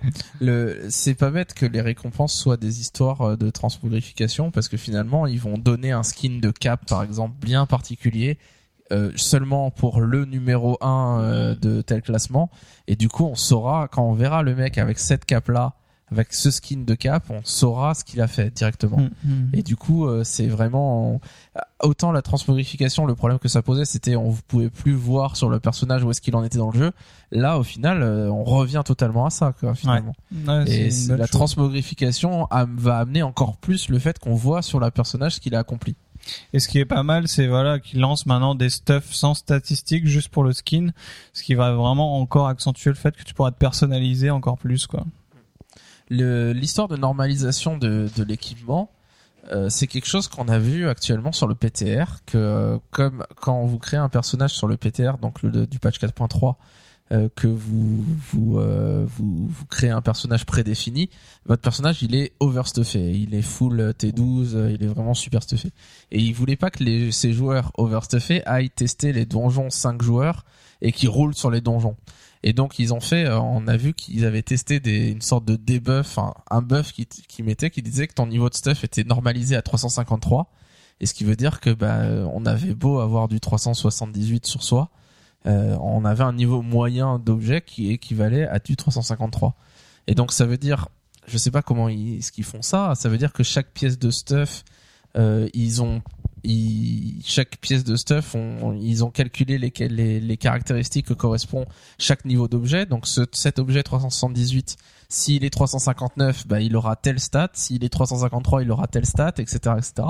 Et du coup, euh, il y a une sorte de chaîne comme ça. Un, un stuff spécifique représente en réalité, ils ont plusieurs modèles de, de tous les niveaux qu'ils veulent, enfin pouvoir auxquels ils, ils peuvent, ils veulent le normaliser. Et, euh, et franchement, c'est génial, quoi. C'est génial parce qu'on est à deux doigts après de pouvoir baisser son niveau aussi pour aller euh, faire tel donjon au niveau 40 ou au niveau 30 ou avec des amis, etc. Et qui, qui serait plus bas niveau et de vraiment pouvoir euh, pouvoir avoir de l'intérêt à jouer et pas juste rouler sur les instances à toute vitesse. Quoi. Une, euh, un autre point très important sur lequel ils ont ils ont mis l'accent. Alors on, on voyait euh, comme d'habitude quand on voit le, le trailer de, de l'extension, il y avait marqué nouvelle race, nouvelle classe, etc., etc. Et moi en regardant ce truc-là, je me disais bon quel est le point qu'ils vont montrer et qu'on se dit en fait on le verra jamais? À Wrath of the Lich King, ils avaient montré tous les donc il y avait euh, le DK nouvelle race, euh, le nouveau continent, euh, le le nouveau métier, etc. Et il y avait les nouvelles danses. Et elles sont jamais arrivées parce qu'ils ont jamais eu le temps de le faire au final et ils ont laissé tomber. Euh, à Cataclysm, il y a eu la voix des titans. Et là, en voyant le, le combat de mascotte, je me suis dit, ok, c'est ça. Le ça. voilà, le truc qui, qui mettent, qui se disent, ouais, on le fera si on a le temps, et puis finalement, qui feront pas. Non, brise pas mes espoirs. Et en réalité, ils ont montré tellement de choses sur le combat de mascotte et ils ont montré l'interface, ils ont montré comment ça, ça, ça marchait que finalement, bah, on se dit, bah si, en réalité, ils vont le faire vu qu'ils ont déjà montré une bonne partie des choses. Alors allons-y, McCracken, dis-nous quels sont les changements qu'ils vont faire sur les mascottes. Bah, les mascottes vont de- on va devenir des dresseurs de Pokémon. on va euh, pouvoir faire comme Sacha, partir à l'aventure, euh, euh, chercher, capturer, dresser des, des mascottes. de- donc euh, celles que vous avez déjà. Donc je pense que c'est presque toutes les mascottes du jeu. Oui, Ouais. ils ont dit euh, presque, almost all, presque tout. Ah, J'espère que mon petit Iraël, il pourra faire quelque chose. Et euh, donc du coup Ah, ces mascottes, on, on- on pourra les, les capturer, les dresser, euh, les faire combattre. euh, Attrapez-les tous. attrapez-les tous. Euh, toutes ces mascottes, bon bah ce qui est très bien, c'est qu'elles seront liées au compte. Ça veut dire que si on veut s'amuser avec un reroll, euh, bah on pourra prendre nos rerolls. Par- Imaginons qu'on prend l'un de nos rerolls pour faire que ça, bah on pourra s'amuser avec ça. Ça, c'est une bonne chose. ouais, Vraiment, ouais, euh, ouais. toutes les mascottes lui au compte, parce que des fois, quand on galère pour en avoir une, qu'il faut monter une réputation, etc., bah, se dire qu'on l'a que sur notre perso principal, Ouais, euh, ouais. c'est un peu frustrant. Et justement, c'est très bien aussi parce que par exemple, si on refait un reroll et qu'il y a une mascotte qu'on a oublié parce que c'était du enquête, euh, on pourra la faire en même temps puis on l'aura quoi.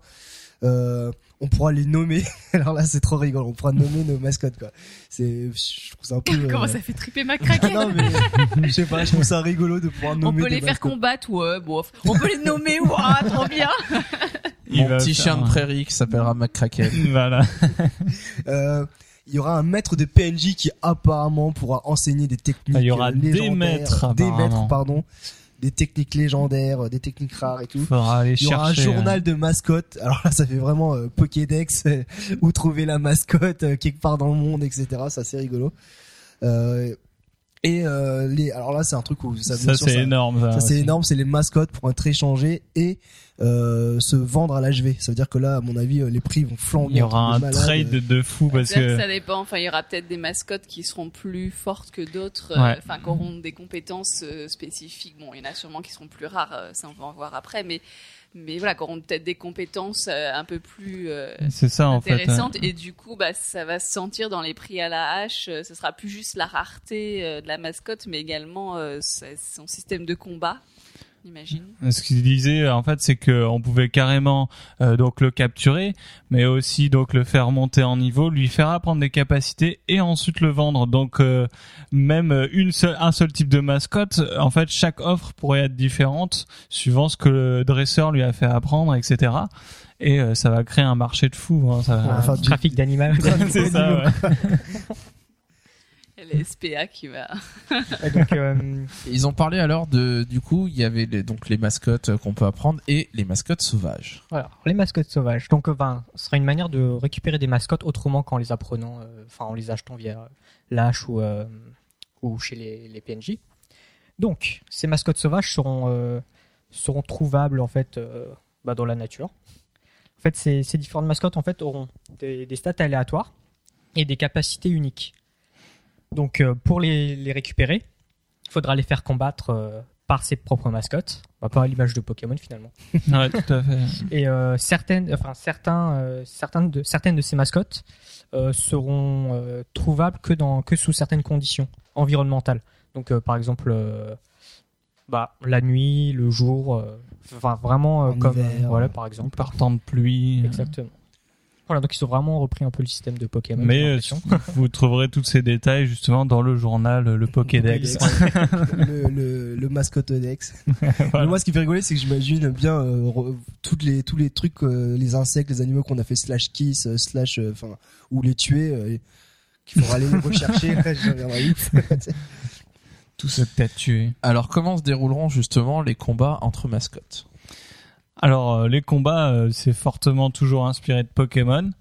C'est-à-dire que vous construirez euh, premièrement une, équipe de trois de vos mascottes et quand vous affronterez un autre joueur ou des mascottes sauvages, eh bien vous aurez une interface qui va se lancer où vous verrez toujours votre votre personnage principal avec ses mascottes. Euh, la grande, euh, enfin c'est pas une nouveauté, mais dans WoW c'est quelque chose d'un peu différent, c'est que ils introduisent le tour par tour dans ces combats euh, pour une volonté, euh, parce qu'ils se disent bon il y a pas mal de joueurs, le PVP ça les rebute parce que tout va trop vite, euh, tu te fais, tu te fais ganker, tu comprends rien, etc. Là le tour par tour permet un combat contrôlé, du temps pour réfléchir à qu'est-ce que je vais faire. Et donc ce sera un côté casu sympathique comme dans Pokémon. Voilà. Euh, au, fil de ces combats, euh, pardon, au fil de ces combats, en fait, euh, les les Pokémon, les Pokémon, les mascottes gagneront de, des niveaux, de l'XP, pourront débloquer de des nouveaux slots pour apprendre des compétences. Vous pourrez avoir jusqu'à, euh, le, enfin, chaque mascotte pourra apprendre jusqu'à six compétences, mais ce sera à vous de faire un choix dedans parce que vous pouvez que en utiliser trois en combat. Donc il y aura cette, ce petit aspect stratégique, un peu comme les talents, où il faudra choisir euh, votre composition, votre build. Est-ce que je vais mettre euh, un pet plutôt tank, un pet euh, plutôt heal, etc. Ouais, et ils ont vraiment montré l'interface, euh, à quoi ça ressemblait, quand Oh, on choisissait ont- notre compétence, etc. Donc, Ils ont bien Voilà. travaillé dessus. Quoi. en tout ça, je me suis dit, ah ouais, c'est, c'est du sérieux, en fait. Ils ont vraiment bossé mais, dessus. mais donc de toute façon, les combats se feront que euh, entre entre factions quoi. T'imagines, euh, il y a un Ali qui arrive vers toi qui Je sais lance pas pourquoi Combat pas. de euh, mascotte qui fait un combat de mascotte. Tu lances Oh, le combat de mascotte et puis t'as ton pote voleur qui arrive derrière et qui le tue. Bah, ce serait pas mal avec l'idée Pokémon toujours qui crée des arènes spéciales mascottes où Alliance et Horde peuvent se mettre et puis on se fait des combats, hein, je sais pas. Oui, ce serait rigolo. Mais ils ont pas dit que ce serait juste euh, Horde, Horde et Alliance Non, on imagine que ça sera le cas. Comme les duels. Comme les duels, finalement. Ouais. C'est ça. Ouais, c'est ça.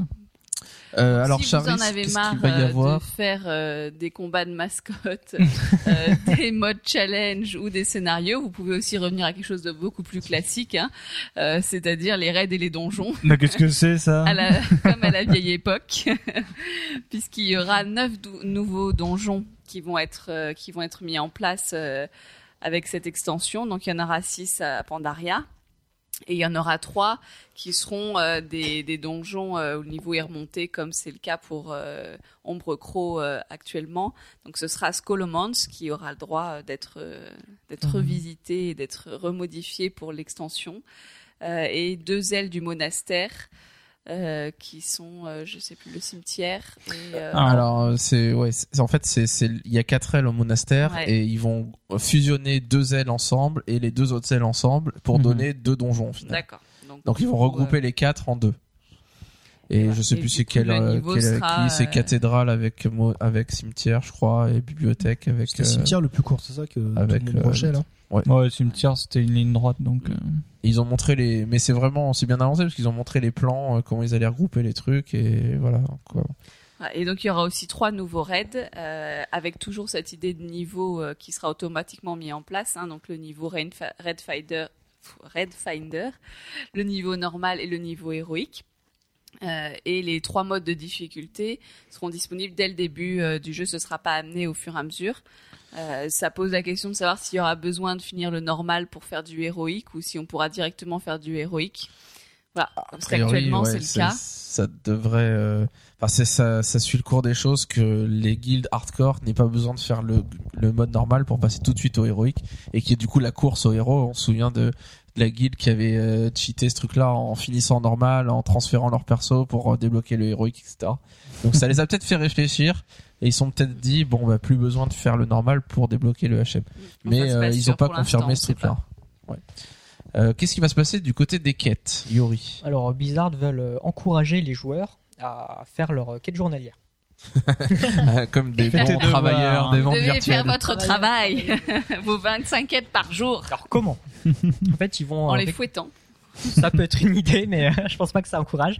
Euh, en fait, ils vont euh, permettre aux joueurs de enfin, de d'obtenir des buffs en faisant euh, leur euh, bah, leur quête, ce qui leur permettrait de looter des objets que s'ils ont ce buff. Alors par exemple dans un donjon ou un raid, euh, le le, le joueur qui a obtenu euh, qui a fait sa quête journalière comme il faut euh, peut, peut- aura le droit de looter l'objet si si s'il a le buff quoi. Au contraire des autres qui, euh, qui ceux qui ne font pas les, les quêtes, eh ben, ils ne verront pas l'objet. Donc il y aura une concurrence entre les joueurs qui ont fait leur quête journalière finalement, euh, Ce sera un peu comme des qui devoirs. finalement. random tous les eux, mais pas les autres. Les autres seront dégoûtés de voir ce qu'ils gagnent. Pourquoi j'ai pas fait ma quête journalière? C'est des incitations, quoi. Aussi, ça. ça, ça, c'est une news qui, qui monte, enfin, qui me, qui m'intéresse assez en fait, c'est qu'ils vont permettre, euh, enfin, qu'ils vont faire des groupes de factions pour monter, euh, ben, pour monter des réputations. Donc, on- à mon avis, ce sera sûrement des quêtes euh, qui vont monter. euh, ben, c'est un peu comme le cas pour euh, ben, les gobelins, là, le cartel, euh, machin. Tel genre de pression, Voilà, donc en, ouais, du butin, mobs, tout ça, ça. monte un groupe entier. Je pense que ce sera un peu la même chose. Et il me semble que ça permettrait de laisser plus de choix pour récupérer des objets auprès des intendants de chacune des factions. Ouais, il y aura plus de, de stuff disponible, Voilà. d'objets qu'on pourra choisir. Alors quelques news niveau du PVP. Qu'est-ce qui va changer dans le PVP euh, avec Mist of Pandaria?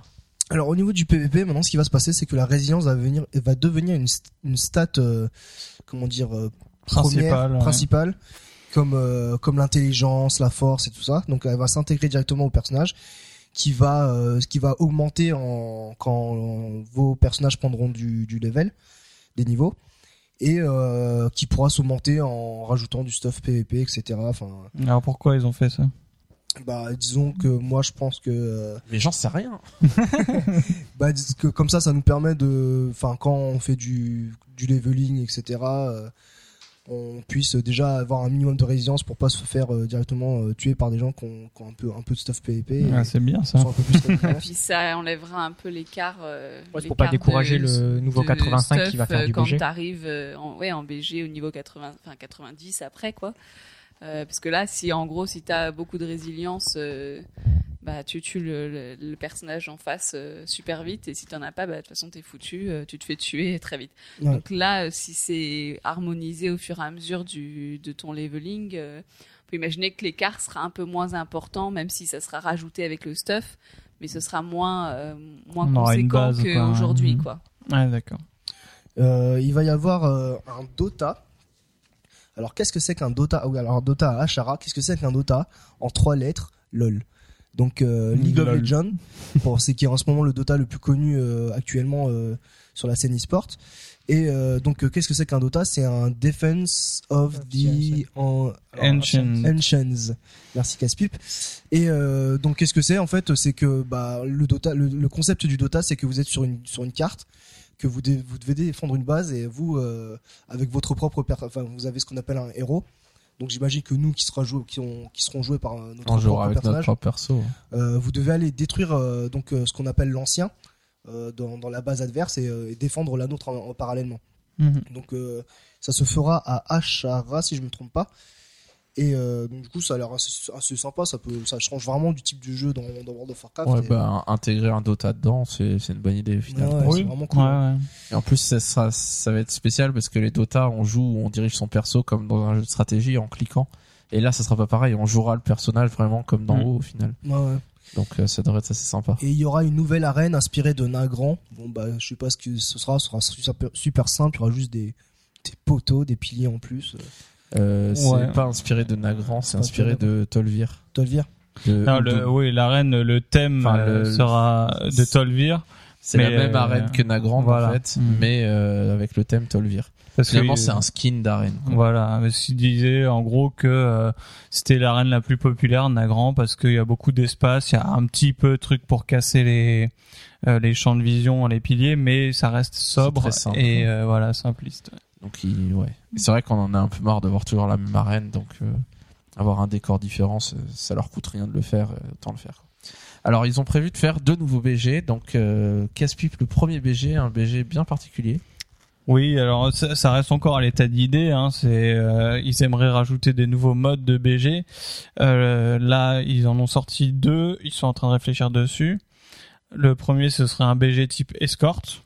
Et donc, euh, pour l'instant, ils planchent sur un, un concept euh, dans des mines goblins où il y aurait euh, donc différents euh, voies euh, ferrées et des chariots qui euh, rouleraient sur ces voies. Les joueurs, en fait, pourraient marquer des points en guidant en fait les, les aux intersections les les chariots vers leur sortie à eux plutôt que la sortie du camp adverse et chaque chariot qui atteint une sortie fait marquer des points à une équipe et donc euh, il y aurait di- divers euh, chemins divers points de contrôle et euh, les joueurs se taperaient dessus joyeusement pour essayer de faire passer le maximum de chariots par leur sortie à eux. Ouais. Un deuxième BG dont ils ont parlé. Donc ils ont ils ont appelé ça un BG de type Murder Ball. Alors qu'est-ce que c'est que le Murder Ball? Euh, le- traditionnellement, ce qu'on appelle Murder Ball, c'est une sorte de football américain, mais euh, le thème Murder, c'est le fait que tous les coups sont permis. Et donc il n'y a pas il y a y a pas vraiment de règles sur euh, tous les coups qu'on peut infliger à son adversaire. Et du coup, ça va vraiment être euh, quelque chose comme ça. Il y aura un objet qui sera au centre avec une sorte de terrain de foot au final. Et, euh, et cet, objet, tant, tant qu'on le porte, nous rapporte des points. Et on a plus de points si on se trouve vers le milieu du terrain et moins si on est sur les bords. Et donc en gros, voilà, on va essayer de, de se faire son armée, de garder le ballon d'une certaine manière et de pas le perdre. Et euh, un peu comme si c'était un drapeau finalement qu'on porte. Et, euh, et de marquer des points, un maximum de points avant de se le faire prendre par l'équipe d'en face, etc., etc. Et donc tous les coups sont permis dans le sens où bah oui, on va pouvoir tuer ses adversaires pour récupérer le, le ballon au final. Donc c'est vrai que c'est c'est très original et ça peut être bien sympathique ce genre de choses. Une autre news, alors la news qu'on attendait avec impatience depuis euh, des Voilà, années les, les suppliques des joueurs ont été et qu'ils ont confirmé, mais, qui- Enfin mais pour laquelle ils n'ont rien montré à part un slide qui disait Ouais. qu'ils le feraient. Donc c'est- c'est bon, est-ce que ça vraiment sera ça sera pour cette fois euh, ça qui sera pas fait, on verra. Ça sera peut-être décalé, voilà. Au pire, ça sera décalé. Euh, c'est qu'en effet, ils ont dit que les hauts faits liés au compte allaient enfin arriver et allaient enfin se mettre en place. Euh, ce qui amènera de nouveaux types de hauts faits, comme on avait pu parler, par exemple, d'avoir euh, tous les métiers au niveau maximum, puisque ce sera lié au compte. On a plusieurs persos, donc on peut monter tous les métiers. Il n'y a pas besoin de monter un métier au max, le désapprendre et refaire un autre. Mm. Euh, voilà, donc ça permettra des nouveaux faits. Euh, les- Maintenant, voilà, Mhm. ils nous ont rien montré. euh, c'est, on sait que c'est dans la liste des affaires euh, de l'équipe Bat- Battle.net, puisque c'est eux qui s'en occupent, c'est ce qu'ils avaient expliqué. Donc voilà, espérer que ça arrivera vraiment pour Espérons l'extension. qu'une fois que Diablo euh, 3 sera sorti, euh, bah, que ça soit la prochaine chose qu'ils aient à faire et que ce soit prêt. On peut imaginer pour parce que ça fait quand même plusieurs fois qu'ils en parlent, donc euh, c'est que c'est quand même euh, voilà très présent à l'esprit des développeurs, mais que ça peut prendre un peu de temps euh, quand même avant que ça arrive et euh, voilà, ça sera quand même très appréciable. euh, et ça évitera tous les dilemmes sur quel perso je fais, euh, Mais au fait, je prends euh, mon main pour faire les hauts faits, surtout avec euh, des nouvelles classes à monter à nouveau, enfin des nouvelles races. Si on veut monter un pandarène, il y aura à nouveau cette question-là. Donc voilà. et tous les hauts faits même, qu'on a eu par gros, par grosse chance, ça Voilà, on les sera aura enfin partagé enfin, pour tout votre compte. Ce sera très appréciable. Alors quelques petites news pour terminer un peu euh, les, news concernant l'extension. Euh, ils réfléchissent éventuellement, alors c'est pas clair, euh, à chaque interview d'une personne différente de Blizzard, ils donnent pas la même réponse, mais comme il va y avoir une onzième classe, donc le moine, forcément, vous pouvez créer que 10 personnages sur votre, votre serveur, donc si vous avez déjà les 10 classes, comme c'est le cas pour, pour un certain nombre de joueurs, notamment la personne qui posait la question à Blizzard, euh, bah, il pourra pas créer de moine sur ce serveur. Et donc il demande est-ce que enfin on va avoir un onzième slot ou est-ce que vous allez augmenter le nombre de slots disponibles par serveur pour euh, euh, par personnage? Alors là-dessus Blizzard répond que rien n'est décidé pour l'instant et que éventuellement il pourrait lever la limite par serveur même s'il garderait quand même une limite par compte en l'occurrence actuellement c'est 50 personnages par compte qu'on peut créer au maximum donc 10 euh, sur 5 serveurs au final et, euh, et donc il pourrait peut-être lever ce- cette limite. Et alors la, réponse qu'il a donnée était pas claire. Il, dit on pourrait lever cette limite, mais tout en gardant l'autre limite. Donc on imagine que l'autre limite c'est la limite des 50, mais est-ce que c'est pas le cas? Bon, c'est pas vraiment. Euh, sur Judge aujourd'hui, euh, dans le compte rendu, je crois que c'est Lona qui faisait le compte rendu d'une interview ou je sais plus quoi, il disait que peut-être qu'ils allaient passer à 20 personnages par serveur. Euh, mais encore une fois, euh, moi j'ai pas vu la source où est-ce que ça a été dit ce truc-là, donc euh, Bon, c'est vraiment- ils en savent rien pour voilà, l'instant, ils savent ça pas, se trouve, ils et pas. chacun donne un peu son idée. euh. ils savent pas. Mais ça, ça serait vraiment génial parce que moi j'adorerais pouvoir avoir énormément de slots de personnages pour faire des personnages hors d'eux, allianceux sur le même serveur et avoir tous mes personnages au même endroit. Quoi. Bah, ce serait bien d'avoir en fait euh, au-dessus de de sa page euh, slot restant 50 au début et puis euh, de Ouais. pouvoir choisir d'en mettre autant sur euh, chaque euh, serveur. Ouais, mettre veut, quoi. 50 persos sur un serveur. Voilà, Génial, fait une armée. euh, Et voilà. sur tout ça. Une autre question intéressante, donc il y a eu à la BlizzCon énormément de Q&A, donc euh, réponse et non de questions-réponses, donc où les gens les gens font la queue et puis euh, et puis on leur donne le micro et puis ils posent la question aux développeurs au fur et à mesure. Et, euh, et donc notamment il y en a il y a un des joueurs qui est arrivé, c'était la première question d'une des conférences Q&A euh, qui demande pourquoi Ghostcrawler, donc Greg Street qui était là, euh, n'aime pas les paladins, pourquoi est-ce qu'il les déteste Et il y a le, un des autres développeurs qui a dit, euh, bah en fait c'est c'est un paladin vindique qui a tué ses parents, donc c'est pour ça qu'il les déteste. donc voilà, il y a eu plusieurs euh, petites questions comme ça que c'était un peu marrantes, et notamment on a revu euh, le Red Short Guide de l'année dernière, si vous vous en souvenez. Ouais, ouais. Donc ce, ce joueur qui avait posé une question, qui avait une voix un peu au perché et qui avait fait un peu le buzz sur euh, YouTube. Qui a remis les scénaristes à leur place. Ah, voilà, et qui avait remis les scénaristes à leur place parce qu'il avait posé une question euh, en disant c'est pas normal qu'il y ait ça, il y a un problème dans l'histoire et que Chris Madden avait dit bon ok ben merci, euh, c'est vrai, En vous avez raison. En effet, euh, merci quoi. Alors que c'est rare d'arriver à piéger Chris Manson à ce point-là. Et donc il a fait son comeback. Et donc il a fait son comeback et alors il commence. Alors je me souviens plus du tout de la question qu'il avait posée. C'était un Je truc que c'est un truc obscur sur une question. de- euh, un truc d'histoire encore euh, qui n'était pas fondamentalement intéressant. Mais ce qui était rigolo, c'est qu'il a commencé sa question en disant euh, bonjour, euh, bon bah euh, voilà, euh, je vous remercie d'abord de m'avoir intégré dans le jeu, c'est cool, parce que on se souvient qu'ils avaient rajouté ce personnage du, du Red, Shirt Guy, donc du mec avec un t-shirt rouge euh, qui était le, le je sais plus le fact keeper ou un truc comme ça, donc celui qui le gardien des faits qui surveille que tout se passe bien comme prévu. Donc c'était assez rigolo qu'ils disent euh, merci de m'avoir intégré dans le jeu d'abord. Maintenant j'ai une question et puis il posait sa question. quoi. En même temps, c'est assez classe hein, d'être intégré dans Ouais, quand même. Ouais ouais c'est euh, marrant, c'est marrant. Mais c'est marrant qu'il soit retourné et puis c'est encore D'ailleurs, moins. enfin moi, euh, enfin je sais pas si euh, vous avez vu la vidéo, mais il a toujours sa voix euh, étrange où il a réussi à muer. Euh, enfin, Ah, je sais pas, j'ai pas vu la vidéo, Je suis pas sûr que ce soit c'est lui Il qui s'est entraîné, non ou mais après il avait fait une vidéo en disant c'est que le stress, la chaleur, Justement, je voulais voir s'il avait réussi à, vain- à vaincre Non mais à mon avis il a dû faire attention. Il Ou sinon il s'est dit je vais an. refaire le buzz. Il avait un t-shirt d'une Ouais. marque euh, qu'il avait sponsorisé. euh, À mon avis, il a enregistré son texte avant et il passait un, un micro. un micro devant. Alors, pour euh, finir cette partie sur l'extension, on peut se poser la question d'un certain nombre de choses. Alors déjà, attention, tout ce que nous avons dit, ce ne sont pas des choses définitives qui apparaîtront telles quelles dans l'extension, forcément. Il y a toujours beaucoup d'équilibrage, beaucoup de choses qui changent, et euh, peut-être que finalement, euh, je sais pas, le- les scénarios comme ils ont prévu, bah, arriveront à un patch après parce qu'ils n'arriveront pas. Oui, Voire ils ils les supprimeront, ils les supprimeront totalement parce qu'ils disent ça marche pas ou en bêta ça marche pas du tout, ça fonctionne pas, donc on annule. Mais euh, la tendance générale, euh, enfin 90% de ce qu'on a décrit ici sera dans l'extension a priori, Euh, même s'il y aura il y aura des beaucoup de modifications. Donc attention à prendre toutes ces infos avec des pincettes. Euh, même si c'est pas des spéculations, c'est Blizzard qui nous a montré ce sur quoi ils travaillaient, ce Avec intégrer. screenshot à Voilà, avec etc. Donc, euh, ils y etc. travaillent, quoi. Donc euh, 95% des infos, on sait que ça sera dans la prochaine extension. Euh, Qu'est-ce que vous pensez de l'extension au final d'un point de vue global? Est-ce que est-ce que vous êtes emballé? Est-ce que ça vous a déçu? moi, Euh, très inquiète quand j'ai vu la vidéo parce Ouais. que c'était vide. Ouais. C'est pour ça qu'en réglementaire, je disais, il n'y a pas de mobs, les mobs, c'est, ça va être l'alliance ou la horde. Parce que vraiment, tu vois la vidéo, euh, il y, a, il y a rien, quoi. Enfin, je veux dire, euh, il y a des très beaux paysages, mais alors tu vois pas, euh, tu vois pas un chat, quoi. Et du coup, je me suis dit, oh là là, l'extension, ça va être dans 10 ans, quoi. Donc voilà, soit c'est dans très longtemps, soit en effet il y a vraiment pas grand chose. Moi, une des premières choses que j'ai fait après avoir vu la vidéo, une fois que la cérémonie d'ouverture est finie, c'est j'ai regardé le, la durée du trailer.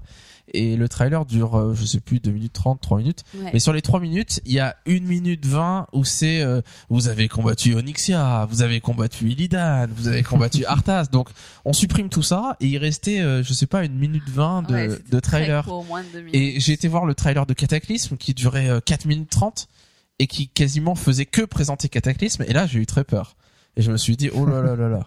Ils nous font un petit trailer d'une minute 20 vite fait où ils ont rien à montrer finalement et on se dit bon bah OK, ça va Oui, mettre parce très que tu longtemps à vois sortir. même pas les pandarènes féminins. euh, Enfin, tu tu vois très peu Ouais, les euh, pandarènes. Je veux dire, tu, vrai. tu Ouais, ouais, c'est vois ça. la tête qu'ils vont avoir.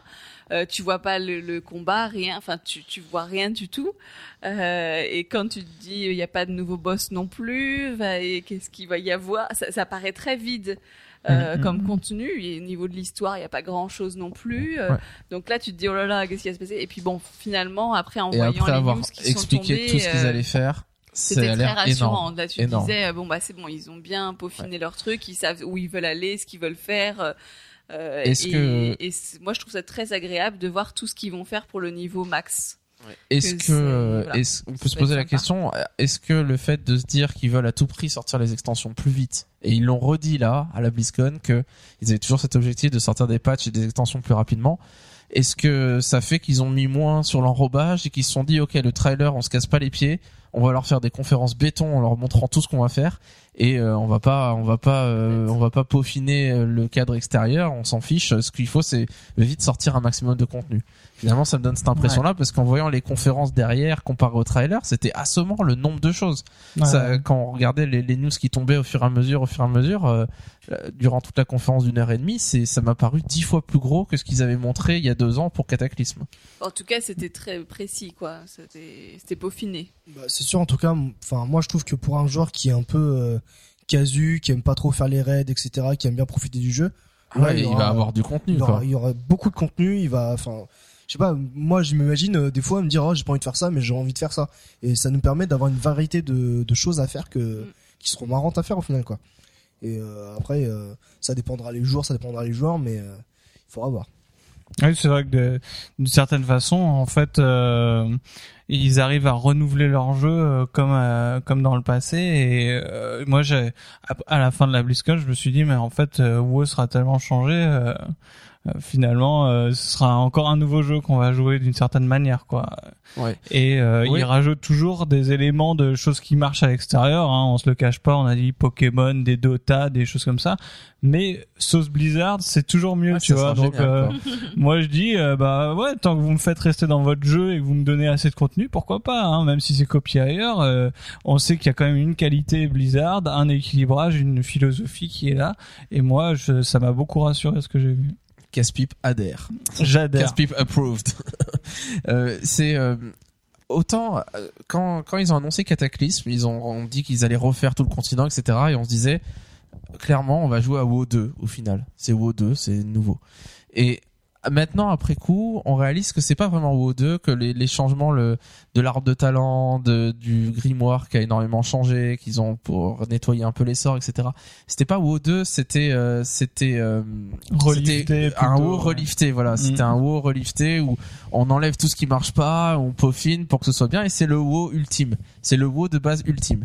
Et là, finalement, avec Mist of Pandaria, moi, j'ai vraiment l'impression qu'ils se sont dit, bon, bah, il faut qu'on fasse un nouveau jeu, d'une certaine manière.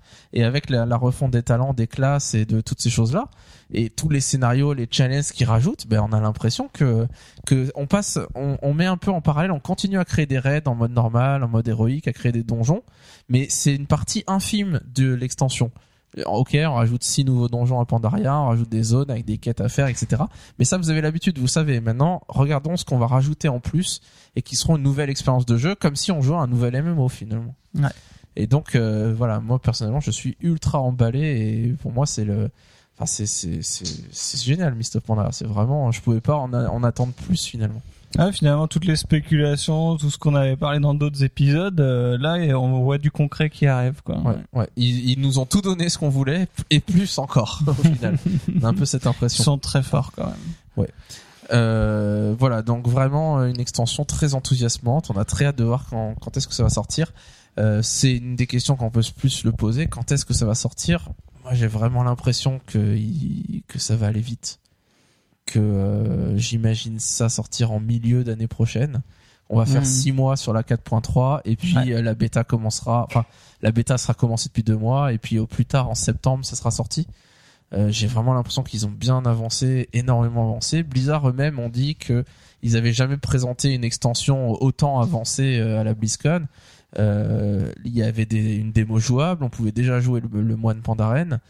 Euh, donc ils ont dit que c'est la première fois qu'ils ont une démo jouable aussi grosse et qui est pas juste un tout petit bout du jeu euh, qui, est, à peine, enfin c'est à, peine les prémices. Là, ils ont vraiment beaucoup de choses à montrer et, donc on peut imaginer en effet ça que ça va aller vite.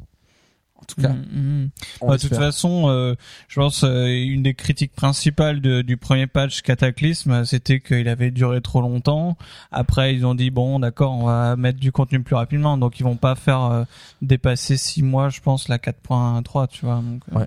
ouais, mais bon, par le passé, hein, il, à l'époque, oui, tout est King, possible, euh, mais c'est ils pas. avaient dit on veut accélérer, on veut accélérer, et puis la 3.3 elle a duré un an quoi. Ouais. Donc euh, ouais, c'était un peu là, de la folie quoi. Ce serait le pire des scénarios. Et c'est vrai que euh, bon, si on était pessimiste, on dirait que ça sortira euh, début euh, fin 2012, début 2013 au plus tard. Ouais, bah, Mais j'ai vraiment le sentiment que non, que ils vont accélérer, que là ils, ils ont fait, ils ont vraiment parlé de 5.0 pour Mist of Pandaria, et dans leur tête c'est vraiment 4.3, 5.0, et il y a rien entre les deux. ouais. En réalité, il y a une sorte de 4.4, euh, enfin, c'est pas une 4.4, mais c'est voilà euh. la préparation, le moment où ils intègrent le système de jeu, euh, comme si c'était une 4.9 finalement juste avant la sortie de l'extension. Mais ça devrait aller assez vite. Mm. Euh, avant de, de passer à la, la rubrique Blizzard et euh, quelques news qui ont concerné Blizzard d'un point de vue plus global, j'aimerais vous faire une, une- un petit message de la part de la boutique No Watch. Donc la boutique No Watch qui est toujours accessible sur notre site euh, nowatch.net dans le menu du haut que vous trouverez. Alors attention, comme vous le savez, euh, bientôt tous les logos vont changer. Il y aura une nouvelle identité à No Watch. Donc si vous voulez avoir des t-shirts collector, bah, c'est le moment d'y aller et, c'est la dernière occasion pour acheter euh, les, t-shirts euh, avec les logos de vos podcasts préférés. Et la boutique est également disponible sur la page Facebook. Et donc c'est assez important pour nous parce que finalement c'est les revenus de cette boutique qui permet de financer tout le collectif No Watch et de financer l'hébergement pour nos serveurs pour que vous puissiez toujours euh, nous retrouver nos podcasts. Et donc en achetant la boutique, vous vous faites plaisir finalement et d'une certaine manière vous nous soutenez dans notre création de podcast. Je vous remercie d'avance.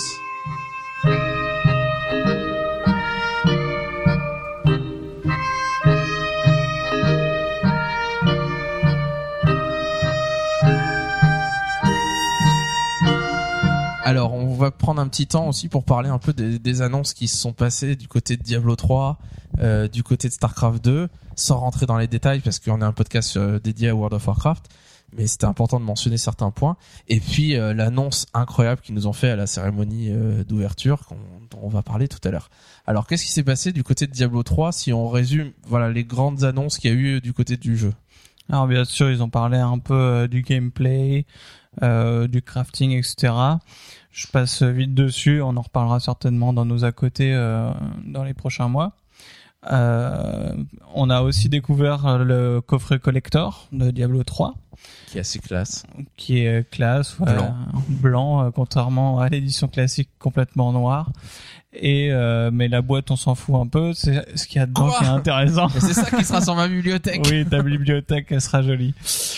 Alors, euh, vous trouverez bien sûr euh, toutes les features un peu classiques, euh, des books euh, artwork, euh, des euh, des, des les CD de musique de Diablo. Alors, dans une interview, le,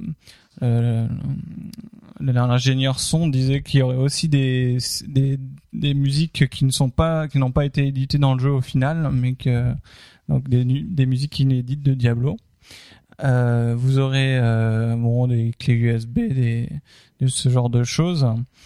Euh, pour ceux qui jouent à WoW précisément, euh, ce qui vous intéressera certainement plus, c'est euh, que vous gagnerez également un, une nouvelle mascotte qui sera un mini euh, fétichiste. Et euh, donc euh, Féticheur. bon, féticheur, ouais, pas Fétichiste. fétichiste. ouais, ok, d'accord. Féticheur. Féticheur, ouais. Euh, voilà, féticheur. Et euh, est-ce que ce genre de mascotte aura aussi des statistiques et tout ça Ah, Euh, Voilà, bref.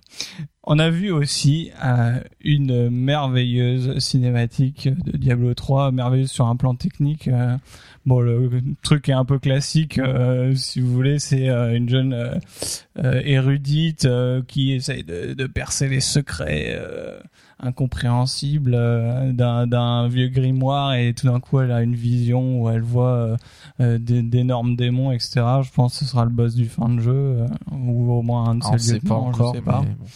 Euh, en tout cas, il a la carrure.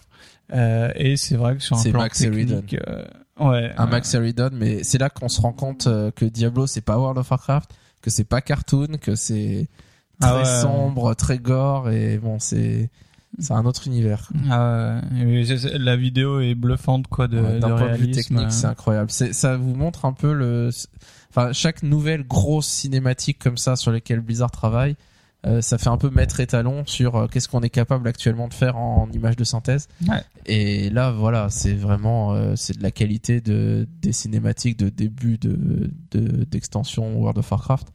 Donc c'est vraiment à voir euh, juste pour le côté technique euh, comme c'est super bien fait. Quoi.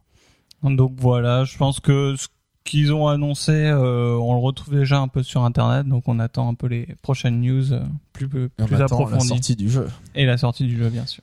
Alors McCracken, qu'est-ce que tu peux nous dire sur ce qui s'est passé sur StarCraft 2 Il y a eu beaucoup de news sur StarCraft 2. Alors, ouais, sur StarCraft 2 notamment, euh, il y aura, euh, bah, tout à l'heure j'en parlais d'un Dota, il va y avoir un Dota StarCraft 2 Ouais, donc ils avaient déjà annoncé il y a un an à la BlizzCon Ouais. l'année dernière. avec tous les héros de de donc de, De Blizzard. de Blizzard. Donc on pourra retrouver le roi Lich, etc., etc.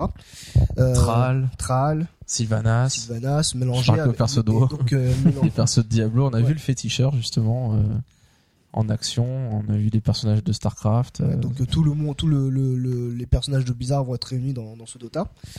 Il y a eu la nouvelle vidéo de Heart of the Swarm qui est awesome. C'était un truc de ouf quoi. C'est vraiment euh, trop bien. ça montre bien l'ambiance que ça va être. euh, on voit cette que. Kerrigan, euh, elle en a sur la patate là. hein. Ouais, ouais, elle a la rage.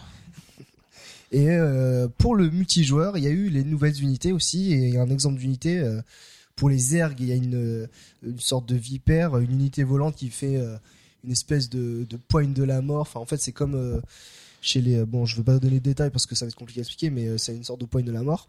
Chez les Donc Terran, ça, ça agrippe. On voit une vidéo qui est super géniale où c'est Zerator, je crois, qui a fait cette vidéo, enfin qui, qui a filmé le, ce qu'ils ont montré à BlizzCon, où euh, où on- l'unité elle arrive, elle chope un colosse Protoss qui est sur une colline, elle le tire, Ouais, elle le fait ouais. descendre de sa colline, et là il y a tous les Zerglings qui arrivent, qui Ouais. l'encerclent et qui le tuent quoi. Ah, pas mal. Ouais. En fait, c'est, enfin, c'est une sorte de poigne de la mort donc du DK, mais en même temps, ça ressemble fortement à la, au, parasite neural du, du, de, de, l'infestor. Euh, chez le Terran, il y aura le, le déchiqueteur, donc c'est une sorte euh, de, de, machine qui fait une AO autour de lui euh, et que, et que, qui fait une AO. En fait, mais, il doit se déployer pour faire son AE et il s'ouvre et, et tous les, tous les, tous les mobs ennemis adverses autour, ils sont, ils sont un peu défoncés quoi. Il y aura le Protoss. Alors ça, c'est euh, pour moi, c'est c'est le c'est le c'est le c'est le l'unité Imba encore chez les Protoss. C'est l'oracle qui va permettre pour les Protoss de voir la vision d'un bâtiment ennemi et ce qui produit à l'intérieur en fait. Donc ça veut dire euh, il peut voir les améliorations que le Terran a déjà fait, euh, que le Terran Wizard a déjà fait vache. ou, ou autre Protoss. Plus besoin de euh, scouting après. C'est un peu ça, ouais. C'est- Ça va être la, la méthode de scouting un peu euh, imba du Protoss. Et euh, il peut aussi empêcher un récolteur de, de, de récolter sur son minerai. Ce qui va être euh, assez rigolo à faire. Ouais, donc il y a, il y a d'autres unités euh, finalement qu'ils ont montrées. Nous, on a choisi d'en en présenter juste quelques-unes pour avoir une idée de ce que ça a changé.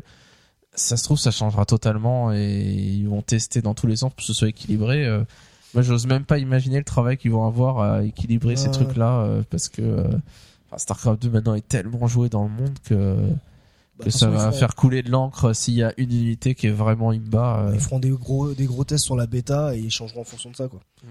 Donc c'est vraiment quelque chose d'intéressant qu'ils ont montré euh, les premières, les premiers changements multijoueurs euh, que beaucoup de joueurs de StarCraft 2 attendent et, et sont prêts à crier au scandale au moindre truc qui leur paraîtra un peu trop déséquilibré. Mais c'est vrai que ça va être super intéressant quand ça va sortir de, de re- repenser le multijoueur finalement avec ces nouvelles unités. Combien d'unités multijoueurs ils ont montré en tout euh, Deux, trois par race Des nouvelles Ouais, il me semble. Je crois qu'il y a truc comme ça. trois dans chaque race, mais les airs il y en a peut-être que deux. J'ai un doute.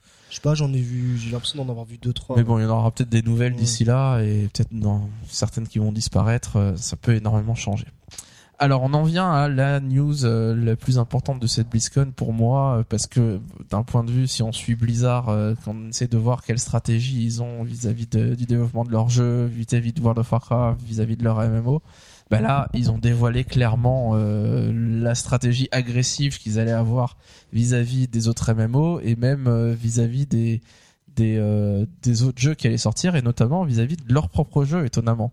Donc vous savez que depuis longtemps euh, Blizzard a dit qu'ils avaient un gros risque de se cannibaliser eux-mêmes et de sortir des jeux que les joueurs allaient acheter et qu'ils allaient se concurrencer les gens qui jouent enfin ils allaient concurrencer leur propre jeu World of Warcraft avec Diablo 3 par exemple ou peut-être euh, le World of Warcraft avec leur prochain MMO Titan. Et on se demandait toujours quelle solution ils allaient trouver à ça. Et là ils nous ont donné un premier euh, un premier élément de solution en la personne de Mike Morheim donc qui a fait euh, qui est venu sur la cérémonie d'ouverture et qui a fait cette annonce. Et il a présenté les choses de la manière suivante en disant euh, au mois de en 2012 vous allez pouvoir jouer à deux RPG Blizzard World of Warcraft et Diablo 3 et on n'a pas envie que vous ayez un choix à faire. On veut que vous jouiez aux deux jeux et donc, euh, donc tout le monde se disait mais qu'est-ce qui se passe? Alors imaginez la scène, hein, il dit ça sur scène et il y a euh, 20 000 personnes dans la salle. Donc à BlizzCon il y avait 26 000 personnes. Donc imaginons qu'il y ait 6 000 personnes qui soient pas à la cérémonie d'ouverture, qui sont en train de se balader, de tester euh, sur les PC de démonstration. Donc 20 000 personnes qui sont là, qui écoutent, qui sont pendues à ses lèvres en se demandant mais qu'est-ce qu'il va nous dire? Et là il nous a dit voilà on va vous proposer le pass annuel World of Warcraft. Donc qui est vous engager pendant un an à payer votre abonnement World of Warcraft sans pouvoir vous désabonner, donc pendant un an, et vous aurez Diablo 3 gratuitement. Et alors là, ça a hurlé de partout dans la, La salle. claque. On a fait waouh, mais c'est un truc de fou, mais incroyable. Alors tout le monde est resté aussi un peu dubitatif en se disant mais vraiment, Il est sérieux vrai là et il a, il a. Et alors c'était assez drôle parce que quand on voit la, la, la vidéo, euh, tout le monde était là. euh, vous imaginez, en plus ça se passe aux États-Unis, donc c'est un peu oh my god, oh my god, oh my god. les gens ils sont tout fous en train de ah c'est que mais moi et, et les gens étaient tellement fous et et il y a, il y a quelqu'un devant qui a dit mais mais mais comment ça va marcher? Puis il a dit ça un peu tout tout haut et Mike Mora il m'allait expliquer et il a été un peu coupé par les gens qui parlaient et il a dit euh, attendez je, je vais vous expliquer, vous inquiétez pas, je vais vous expliquer comment ça marche. Avant de vous entretuer. Alors comment ça marche? En gros, l'idée c'est de s'engager sur un an, donc de, en gros, vous vous abonnez à WoW de la manière habituelle, donc soit vous payez 12,99€ par mois, soit vous prenez un abonnement 3 mois et c'est euh, je sais plus combien, 30, euh, 35, 37 euros, euh, quelque chose comme ça. Un petit peu dégressif. Soit vous prenez euh, l'abonnement 6 mois, 65 euros, donc ça revient à 13 euros, 12 euros ou 11 euros par mois au final. Donc vous gardez votre abonnement classique et vous cliquez sur je m'engage à ne pas me désabonner pendant l'année qui vient. Donc le, versement que vous allez payer, il est bloqué. Donc imaginons que vous prenez l'abonnement habituel, vous payez 12,99€ par mois pendant un an. Donc ce que vous, faites habituellement si vous êtes abonné comme ça. Vous pouvez pas vous désabonner pendant un an. Par contre, par défaut, votre compte Battle.net automatiquement à Diablo 3 en version dématérialisée qui est euh, inclus dans votre euh, dans votre truc et que vous n'aurez pas à payer, que vous aurez gratuitement dès qu'il sortira.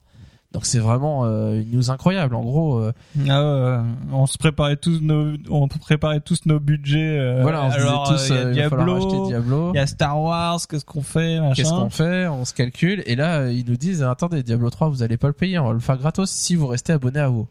Donc vraiment la condition c'est si vous restez abonné à WoW.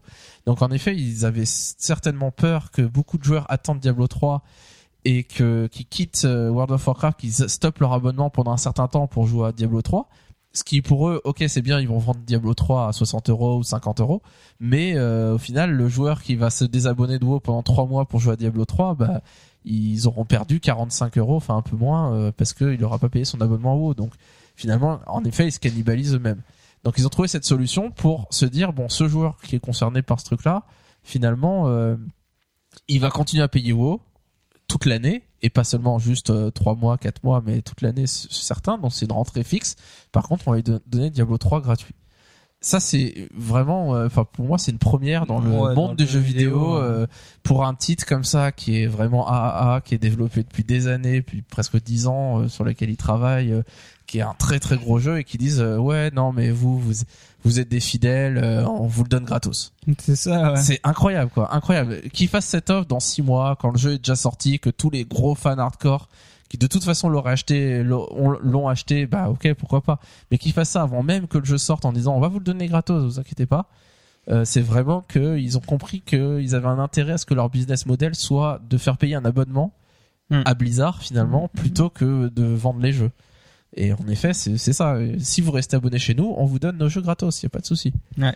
Donc c'est vraiment une nouveauté. Alors en plus, ils ont ils ont dit qu'ils qu'ils donnaient quelques cadeaux en plus, qui était une monture, euh, donc un cheval volant qui est qui a toute l'armure de Tyrael de Diablo 3, enfin de Diablo, donc qui est vraiment super belle. Là pour le coup, autant moi j'ai pas jamais été fan des montures qu'ils vendaient, autant celle-là elle est superbe Mm.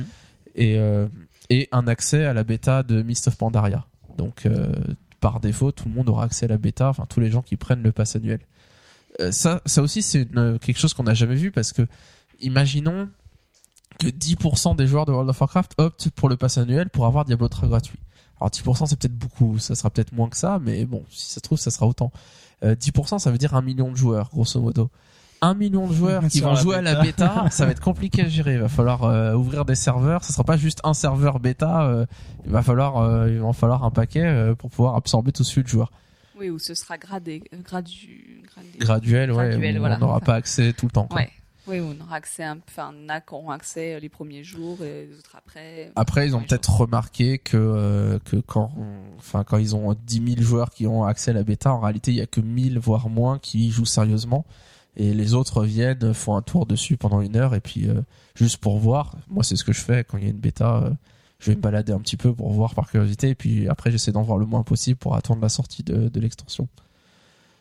Donc finalement, ce- cette stratégie qu'ils ont, c'est vraiment une stratégie très agressive euh, vis-à-vis des autres jeux pour être sûr que les gens restent abonnés. Euh, c'est vraiment du gagnant-gagnant pour eux comme pour nous parce que eux ils ont intérêt à ce qu'on reste abonné à WoW. Ça leur rapporte euh, quelque chose comme entre 130 et 150 euros par an.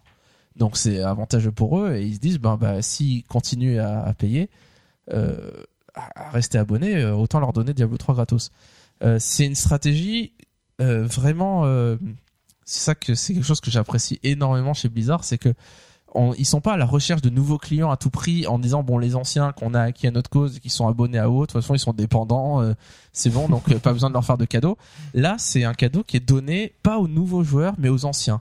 Et d'ailleurs il y a une Mhm. condition dans ce truc là qui est euh, vous ne pouvez pas aujourd'hui vous dire bon ben je m'abonne à WoW et comme ça j'aurai Diablo 3 gratuit. C'est pas possible il faut que le compte ait été créé avant le 18 octobre. C'est ça la, limite. Donc 18 octobre date à laquelle personne n'avait entendu parler de ce pass annuel.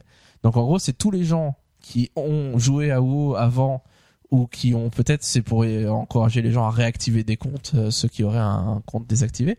Euh, mais euh, c'est vraiment voilà pour vous les fidèles qui jouent à WoW, qui qui êtes êtes fans de WoW et qui risquez de de de d'arrêter votre compte quelques mois ou de devoir faire un choix euh, parce que Diablo 3 sort parce que vous pouvez pas tout payer, ben on va vous le faire gratuit. Et donc c'est vraiment, euh, enfin c'est vraiment euh, un cadeau énorme pour tous les, les joueurs de World of Warcraft qui payent leur abonnement depuis des années. Quoi. Mhm. Euh, ça contrecarre au final les plans de beaucoup de personnes. Euh, nous, c'est un peu notre cas. Euh, vous savez qu'il y a Star Wars The Old Republic qui sort euh, en décembre, qui est un MMO très très attendu de BioWare et de Electro- Electronic Arts. Et euh, il y a beaucoup beaucoup de gens qui se disaient bon, il y a la 4.3 qui sort euh, de WoW, je vais jouer à la 4.3 pendant un mois, deux mois, et puis après je vais jouer à The Old Republic, je vais peut-être geler mon compte WoW pendant un mois ou deux pour jouer à The Old Republic, et puis je reviendrai à WoW, et puis et puis on jonglera, voilà, on alternera entre les deux MMO. Et là, euh, finalement, Blizzard leur dit non, non, non, attendez, ça va pas se passer comme ça. On va pas la faire comme ça. Je sais que tout le monde fait ce allez calcul-là, mais alterner entre WoW et Diablo plutôt. ouais. non, mais c'est c'est vraiment l'idée, c'est de dire non, attendez, attendez. Vous allez prendre un abonnement WoW sûr que vous allez garder, et on va vous faire des cadeaux pour que ça soit intéressant. On va vous donner Diablo 3. Et par contre, voilà, après, alors ça ils le disent pas, mais si vous voulez essayer Star Wars The Old Republic, libre à vous. hein. Allez-y, vous payez vos 13 euros en plus par mois à Electronic Arts. Ils sont maléfiques. Et donc plutôt que de se dire non mais plutôt que de se dire on va alterner entre les deux jeux et switcher, non vous vous restez chez moi, ça coûte pas cher, on vous fait Diablo 3 gratos, voilà tout va bien, et vous allez tester un peu The Old Republic si vous voulez, mais bon ça sera un, un coût en plus. Et du coup ça ça inverse totalement la, la manière de La donne pour le De joueur raisonner, moyen, finalement, ouais, quoi. ouais, ouais. Et, euh, et nous moi c'est notre cas euh, clairement c'est euh, moi, je pensais rester abonné à World of Warcraft de toute façon parce que c'est vraiment le jeu qui me passionne. Mais euh, en effet, euh, si j'avais joué à The Old Republic, j'avais bien kiffé. Bah, peut-être que quand mon abonnement WoW se terminait un mois, j'aurais repris une semaine après plutôt que reprendre tout de suite Mm. parce que j'aurais joué un peu à The Old Republic et puis je serais revenu une semaine ou deux semaines après. Et, euh, et du coup, ça change énormément, énormément de choses. Bah, je pense que le succès euh, dans notre équipe est au rendez-vous. Hein, euh, Oui, alors tous les cinq, euh, on a tous pris un abonnement passe annuel. C'est bon, on est parti. euh, Bizarrement. Bah oui, on avait tous prévu d'acheter Diablo 3 dès la sortie, donc forcément là, l'avoir gratuitement, euh, c'est c'est une chose. euh, Moi, j'avoue euh, personnellement que je, je me tâtais quoi. Je me disais bon, euh, euh, WoW, euh, de toute façon, WoW, je sais que j'y reviens toujours, même quand je m'arrête. Euh, dès qu'il sort un ouais, tu truc, fais je reviens. pause et tu reviens quoi. Donc euh, ça c'est, je savais que j'allais continuer dans le temps, mais je me disais bon, euh, je vais faire une pause quoi. Et euh, là, bah là, Blizzard, euh, ça y est, ils, ils ont trouvé les arguments pour me faire rester et chapeau quoi. Je veux dire, fallait, fallait l'oser aussi faire cette Ouais. offre là quoi. Ah ouais, ouais, et je pense que, enfin, il y a, il y, a, il y a des gens, alors sur les forums, c'est toujours pareil, il y a des gens qui critiquent et qui cherchent toujours la petite bête. Pour moi, là, Blizzard, là-dessus, ils sont inattaquables. Je veux dire, c'est impossible de, enfin, faut être vraiment de mauvaise foi pour dire oui, mais ils calculent tout, ils, ils pensent que, enfin, les, arguments de ces gens-là disent euh, oui, mais WoW est vraiment en train de chuter complètement pour qu'ils, pour qu'ils soient désespérés à faire un truc comme ça. Non, non, non, Blizzard fait, si ils étaient désespérés, ils feraient un package, ils diraient bon, les nouveaux joueurs, euh, venez, on vous fait Diablo 3 gratos. Non, c'est pas le cas. Ils font un cadeau aux gens qui sont, euh, qui sont abonnés, qui sont fidèles.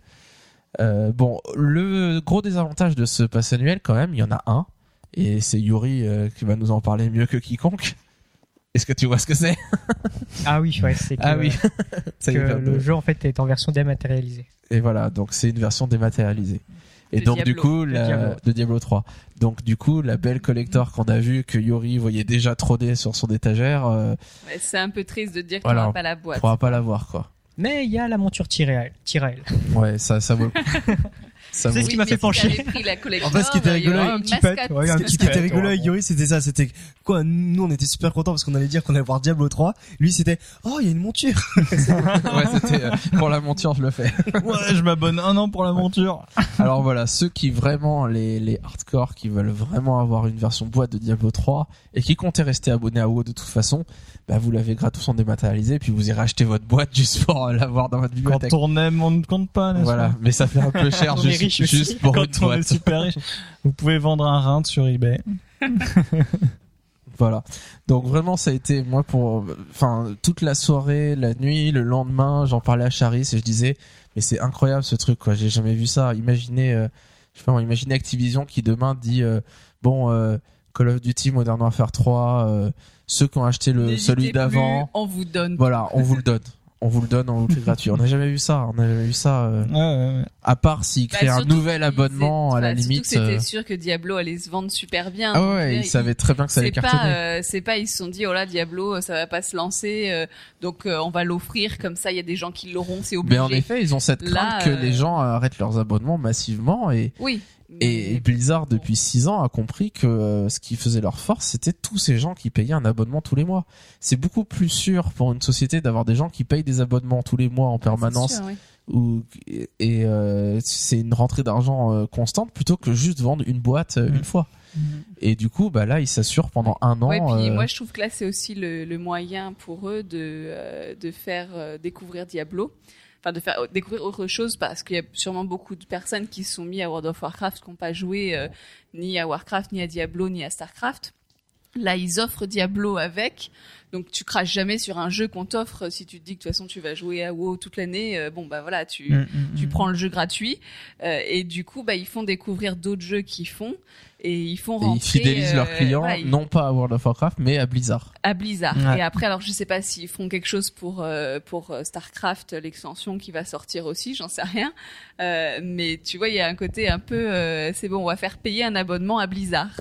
Et, euh, et après, tu auras tout ce que tu veux au sein de Blizzard. euh, la- et du coup, euh, bah, tu t'arrêtes jamais dans Blizzard parce que euh, il y a la nouvelle extension de ça. Après, il y a la nouvelle extension de WoW. Ouais, ça et- fera un peu licence globale. Voilà, Ouais, c'est ouais. ça. Moi, ça fait des années que je pense que Blizzard, au final, à terme, ils vont vendre un abonnement Blizzard. Et une fois qu'on aura payera cet abonnement, qui sera peut-être de 13 euros par mois, peut-être de 15 euros, peut-être plus cher, peut-être moins cher, on sait pas trop, ben on aura accès à tous les jeux Blizzard. Ça sera du serait dématérialisé. énorme, ouais. on aura, euh, on rentre, on se connectera à Blizzard. C'est un peu le cas avec Battle.net actuellement. Et on aura euh, l'espace Diablo 3 à côté, World of Warcraft de l'autre, Starcraft 2 de l'autre. Et voilà. Et dès qu'un jeu sort, tout le monde l'a. Et c'est normal, on paye notre abonnement pour ça. Et c'est vrai que la manière de pouvoir faire ça, finalement, c'est de, de payer, d'avoir un engagement. Parce que si on peut pas faire payer 15 euros par mois pour que la personne ait accès à tout, il joue pendant un mois à fond et après se désabonne et payer 15 euros pour jouer à tous les jeux. Donc c'est ils feront pas ça. Par contre, si on fait un, ag- un engagement, bah là du coup euh, on peut payer les jeux. Et je pense que c'est vraiment une, sorte de laboratoire expérimental cette année pour eux de tester ça avec Diablo 3 et qu'ils osent faire ça, ils sont gonflés. Hein. Je je sais pas comment les actionnaires d'Activision ont pris ça, comment Activision prend ça même, parce que euh, alors euh, il faut vraiment, à mon avis, Mike Morheim, etc. a dû vraiment expliquer et dire et dire ok, on va vendre moins de Diablo 3, clairement. Imaginez qu'il y a 10% des joueurs de WoW qui font l'offre et qui c'est 1 million de Diablo 3 qui se vendront pas, donc 1 million fois 50 ou 60 euros qui seraient rentrés d'un coup. Donc c'est là-dessus sur lequel ils crachent finalement. Et euh, mais ils disent à long terme, Ça payera. Voilà, ça payera euh, parce que c'est notre stratégie euh, de long terme. Mm.